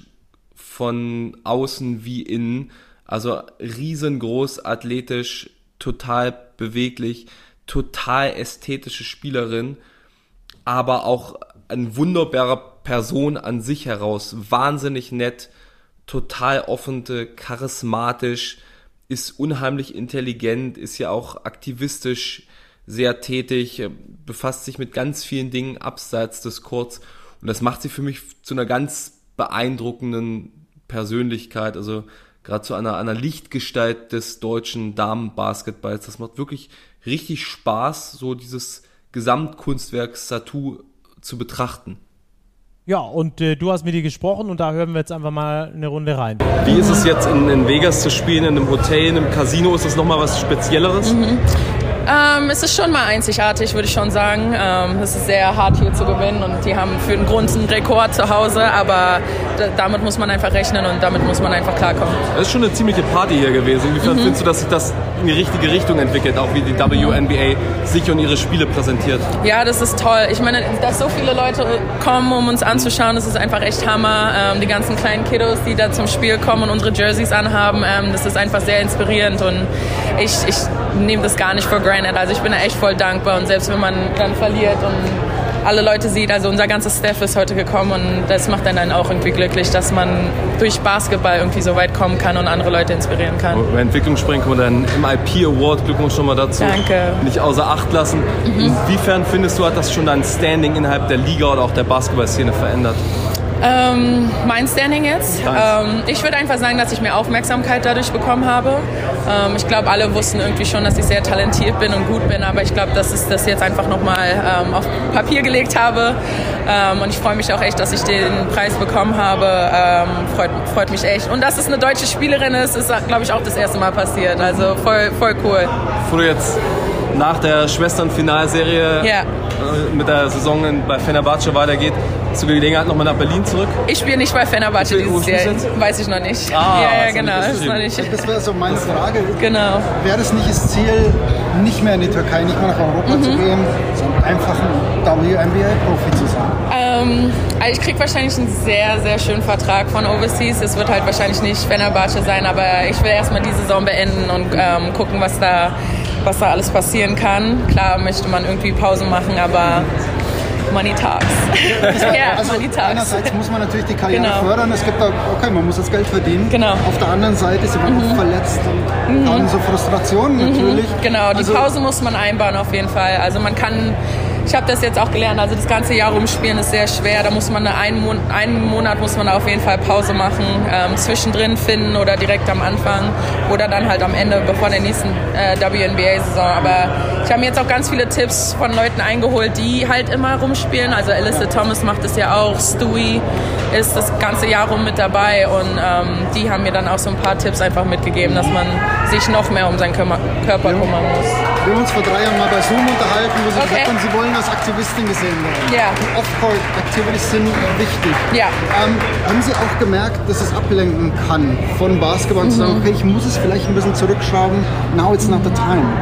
Ähm, also ich glaube, ich kann immer vocal sein. Ich kann äh, meinen Mund immer benutzen. Äh, das nimmt mir keine Kraft weg, aber dann aktiv irgendwie auf ähm, äh, auf einer Parade mit zu sein, wo man jetzt vielleicht äh, pro-Abortion ist und die Rechte von Frauenrechten mit, ähm, dass man da einfach mitkämpfen möchte, sozusagen, da kann ich halt nicht dabei sein. Da, da, muss ich mich auf andere Leute verlassen, die ich dann auf Social Media aufrufe. Hey Leute, da geht was ab, darauf müssen wir uns fokussieren. Hey, komm, die Frauen sind gerade im Nachteil und wir, da wird gerade ganz viel gemacht in Education und allem. Ähm, ich glaube, da kann ich einfach ein Sprachrohr sein und das lenkt mich dann nicht ab, aber auf jeden Fall selbst damit so zu integriert zu sein, nimmt dann halt auch von meiner. Von also es meiner, bedeutet so eine Balance ja. zu finden, genau. hier Europa-Aktivismus. Genau. Genau, ja. Und ich muss mich halt auch immer irgendwie informieren. immer informiert bleiben, mhm. ja. Interessantes Gespräch da auf jeden Fall. Ähm, Gerade dieser MIP-Titel, ich glaube, den müssen wir nochmal ganz kurz erwähnen und erklären, äh, was das ist für manche Leute, die es jetzt nicht direkt auf der Platte haben. Äh, Ruppi Most Improved Player. ähm, hat sie sich auch verdient, ne? Ist die Spielerin, die sich im Vergleich zur Vorsaison am meisten verbessert hat und sie hat sich, glaube ich, so grob gesagt von 11 Punkten auf 18 Punkte verbessert, ist auch eine der Führungsspielerinnen jetzt in ihrem Team. Jetzt im Playoffs gegen die Aces lief es nicht so gut, aber zuvor wirklich eine bärenstarke Saison gespielt. In Las Vegas zu gewinnen ist natürlich nochmal eine andere Hausnummer da, das sollte man vielleicht nochmal ansprechen. Genau, erzähl das davon ist, mal noch, wie das mit dem Spiel war.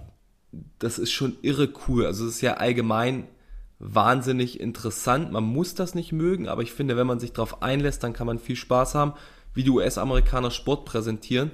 Aber das bietet einfach nochmal einen großen, einen riesigen Mehrwert über den Sport hinaus. Das ist einfach ein ganz großes Unterhaltungsstück. Da ist ganz viel Musik, ganz viel Party, ganz viel Rumgetanze abseits des Spiels, wahnsinnig viele Show-Elemente und ich finde es gut, weil es einfach nochmal einen zusätzlichen Anreiz liefert, dort zum Spiel zu kommen, auch mit der ganzen Familie, mit Freunden, mit dem ganzen Drum und Dran und dadurch vielleicht zum Sport zu kommen. Das ist vielleicht nichts für die Puristen, aber die Puristen gucken sich dann eben das Spiel an und die fünf Minuten, die dann wieder irgendwelches lautes Musikgedröhne ist, machen sie irgendwas anderes oder schauen weg. Das finde ich gar nicht weiter schlimm. Aber es liefert einfach zusätzliche Anreize und das besonders in Las Vegas ist das natürlich nochmal was ganz anderes, eine, eine riesen Entertainment-Stadt, die auch sportlich immer aktiver wird, die jetzt immer mehr Profiteams hat, den amtierenden Meister in der WNBA hat, den amtierenden Meister der NHL hat mit den, mit den Golden Knights, die ein Footballteam jetzt bekommen haben. Das nächste NBA Expansion Team wird nach Las Vegas kommen. Und die Aces spielen mehr oder minder in einem Casino im Mandalay Bay, einem sehr, sehr großen Hotel mit natürlich angeschlossenem Casino und tausenden Restaurants. Und direkt dran ist die Halle, die ähm, Michael Lobb Ultra Arena, man geht wirklich vom Casino, man kann fünf bis fünf Minuten vorher, kann man da im Casino in den Spielautomaten sitzen oder Poker spielen oder was auch immer oder in einem der zig Restaurants und geht dann drei Minuten Fußweg, fünf Minuten vor Spiel in die Halle rein, geht auf seine Plätze, da geht die Feierei weiter. Man hat auch gemerkt, das war wirklich laut. Das war auch für Frauenbasketball ungewöhnlich laut.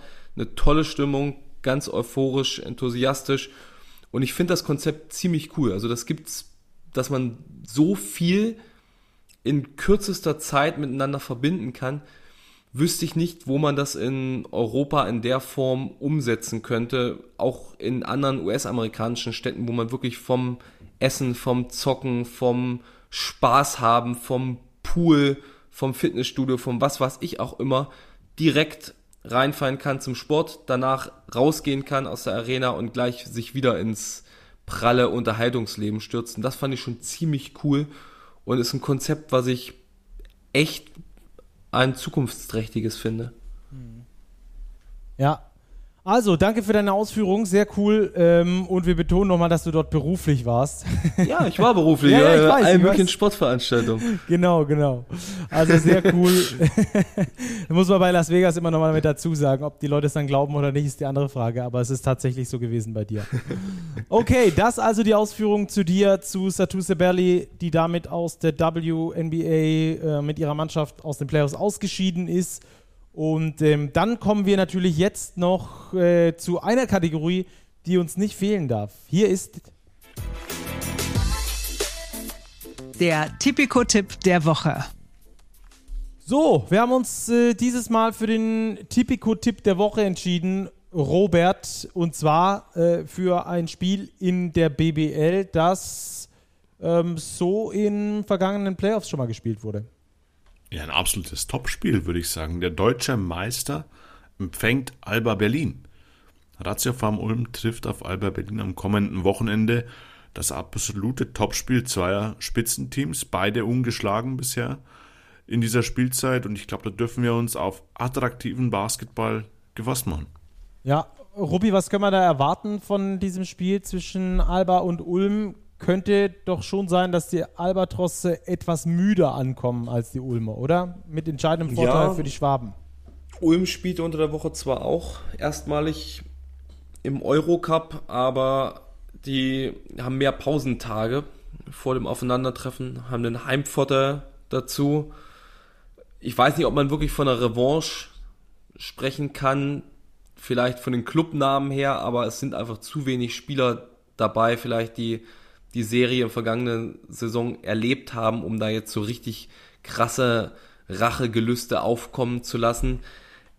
Wenn du mich jetzt nach einer fundierten Kopfentscheidung fragst, würde ich eher zu den Berlinern tendieren, die individuell doch etwas besser besetzt sind. Wenn du mich jetzt aber zum Tipico-Tipp der Woche fragst, wo es ja auch auf Wettquoten ankommt, würde ich schon sagen, wäre es nicht allzu verkehrt, einen kleinen Betrag auf Ratio Farm Ulm zu setzen. Oder wie seht ihr das? Ja, Robert hat es entschieden. Robert, worauf? Na, ich habe gar nichts entschieden. Ich glaube, wir entscheiden gemeinschaftlich. Der Robert hat es entschieden, ja, habe ich gesagt. Nachdem wir hier den Tipp der letzten Woche vergeigt haben. Ja, das stimmt. Ja, ja, na, den Schuh ziehe ich mir nicht an. Ja, wir hatten, auf Rostock, wir hatten, wir, hatten, auf Rostock in Kreilsheim getippt. Das nur kurz zum Update. Den hatten wir damit vergeigt, dass die Rostocker knapp verloren haben. Also jetzt ich gehe ja mit mit Ruppi. Ähm, ich sehe Ulm in einer guten Position. Sie haben unter der Woche auch Eurocup, spielen aber auch den Eurocup zu Hause gegen Berlin zu Hause. Die Berliner müssen nach München, das am Donnerstagabend. Und das Spiel gegen Ulm ist dann schon am Samstag. Das heißt, Berlin wird direkt im Süden bleiben, kann dann schon relativ gemütlich anreisen, aber die Zeitspanne ist sehr kurz. Ulm macht auf mich einen sehr gefestigten Eindruck als Mannschaft. Die Importprofis, die neu verpflichtet worden sind, gefallen mir richtig gut. Dakota Mathias, über den haben wir noch gar nicht gesprochen, ein super Schütze und ist ein 50-50-Spiel für mich. Wird mich Rupi anschließen. 5 Euro auf Ulm. Wenn so ihr machen, mitgeht. So machen wir das. Im äh, Tipico Tipp der Woche. Nur nochmal zur Info für euch, falls ihr uns zum ersten Mal hört, seitdem es den Tipico Tipp der Woche gibt. Wir haben ein äh, Guthaben von 100 Euro zur Verfügung gestellt bekommen zum Saisonbeginn und werden äh, über die Saison immer wieder im Tipico-Tipp der Woche auf äh, ein Spiel der Woche tippen, das wir als Spiel der Woche herausheben, um dann äh, hoffentlich unser, unser Guthaben zu erhöhen und das dann am Schluss der Saison einem gemeinnützigen Zwecke zugutekommen zu lassen. Wenn ihr da Ideen habt, wir haben schon einige reinbekommen, dann schreibt uns das sehr gerne. Dann äh, packen wir das alle in ein, alles in einen Pool und entscheiden uns dann zum Saisonende, wem das Geld dann zugutekommen darf. Das also der Tipico-Tipp der Woche in dieser Woche. 18 plus. Erlaubt nach Whitelist. Suchtrisiko. Hilfe unter bovai.de. So, Jungs, dann haben wir mal wieder eine sehr lange Folge sehr gut gefüllt. Ich habe letzte Woche versprochen, dass wir jetzt ein bisschen kürzer werden, war aber natürlich nicht so weit gedacht, dass wir da gleich zwei Spieltage mit einbauen müssen, den Euroleague-Start ähm, und so weiter und so fort, äh, dass Ruppi dann noch ein paar Eindrücke aus den USA mitbringt. Ich glaube, die Hörerinnen und Hörer werden es uns verzeihen, oder? Hoffen wir Ja, das hoffen wir. Vielleicht wird es ja nächste Woche kürzer. Vielleicht. Ja, genau, vielleicht. Wir Mal sehen, was so alles passiert in dieser Basketballwoche. Exakt. Wir versuchen es immer so an die Stunde ranzutendieren. Das ist jetzt natürlich extrem misslungen, aber wenn das das einzige Misslungene ist, ich glaube, dann stehen wir ganz gut da. Also, schaut ganz viel Basketball. Es geht wieder los. Überall Eurocup, Euroleague.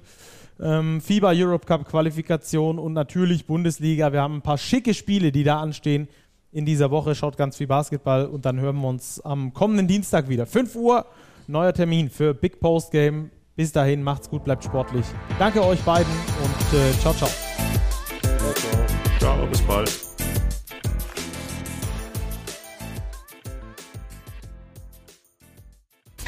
Diese Sendung wurde präsentiert von Tipico Sportwetten.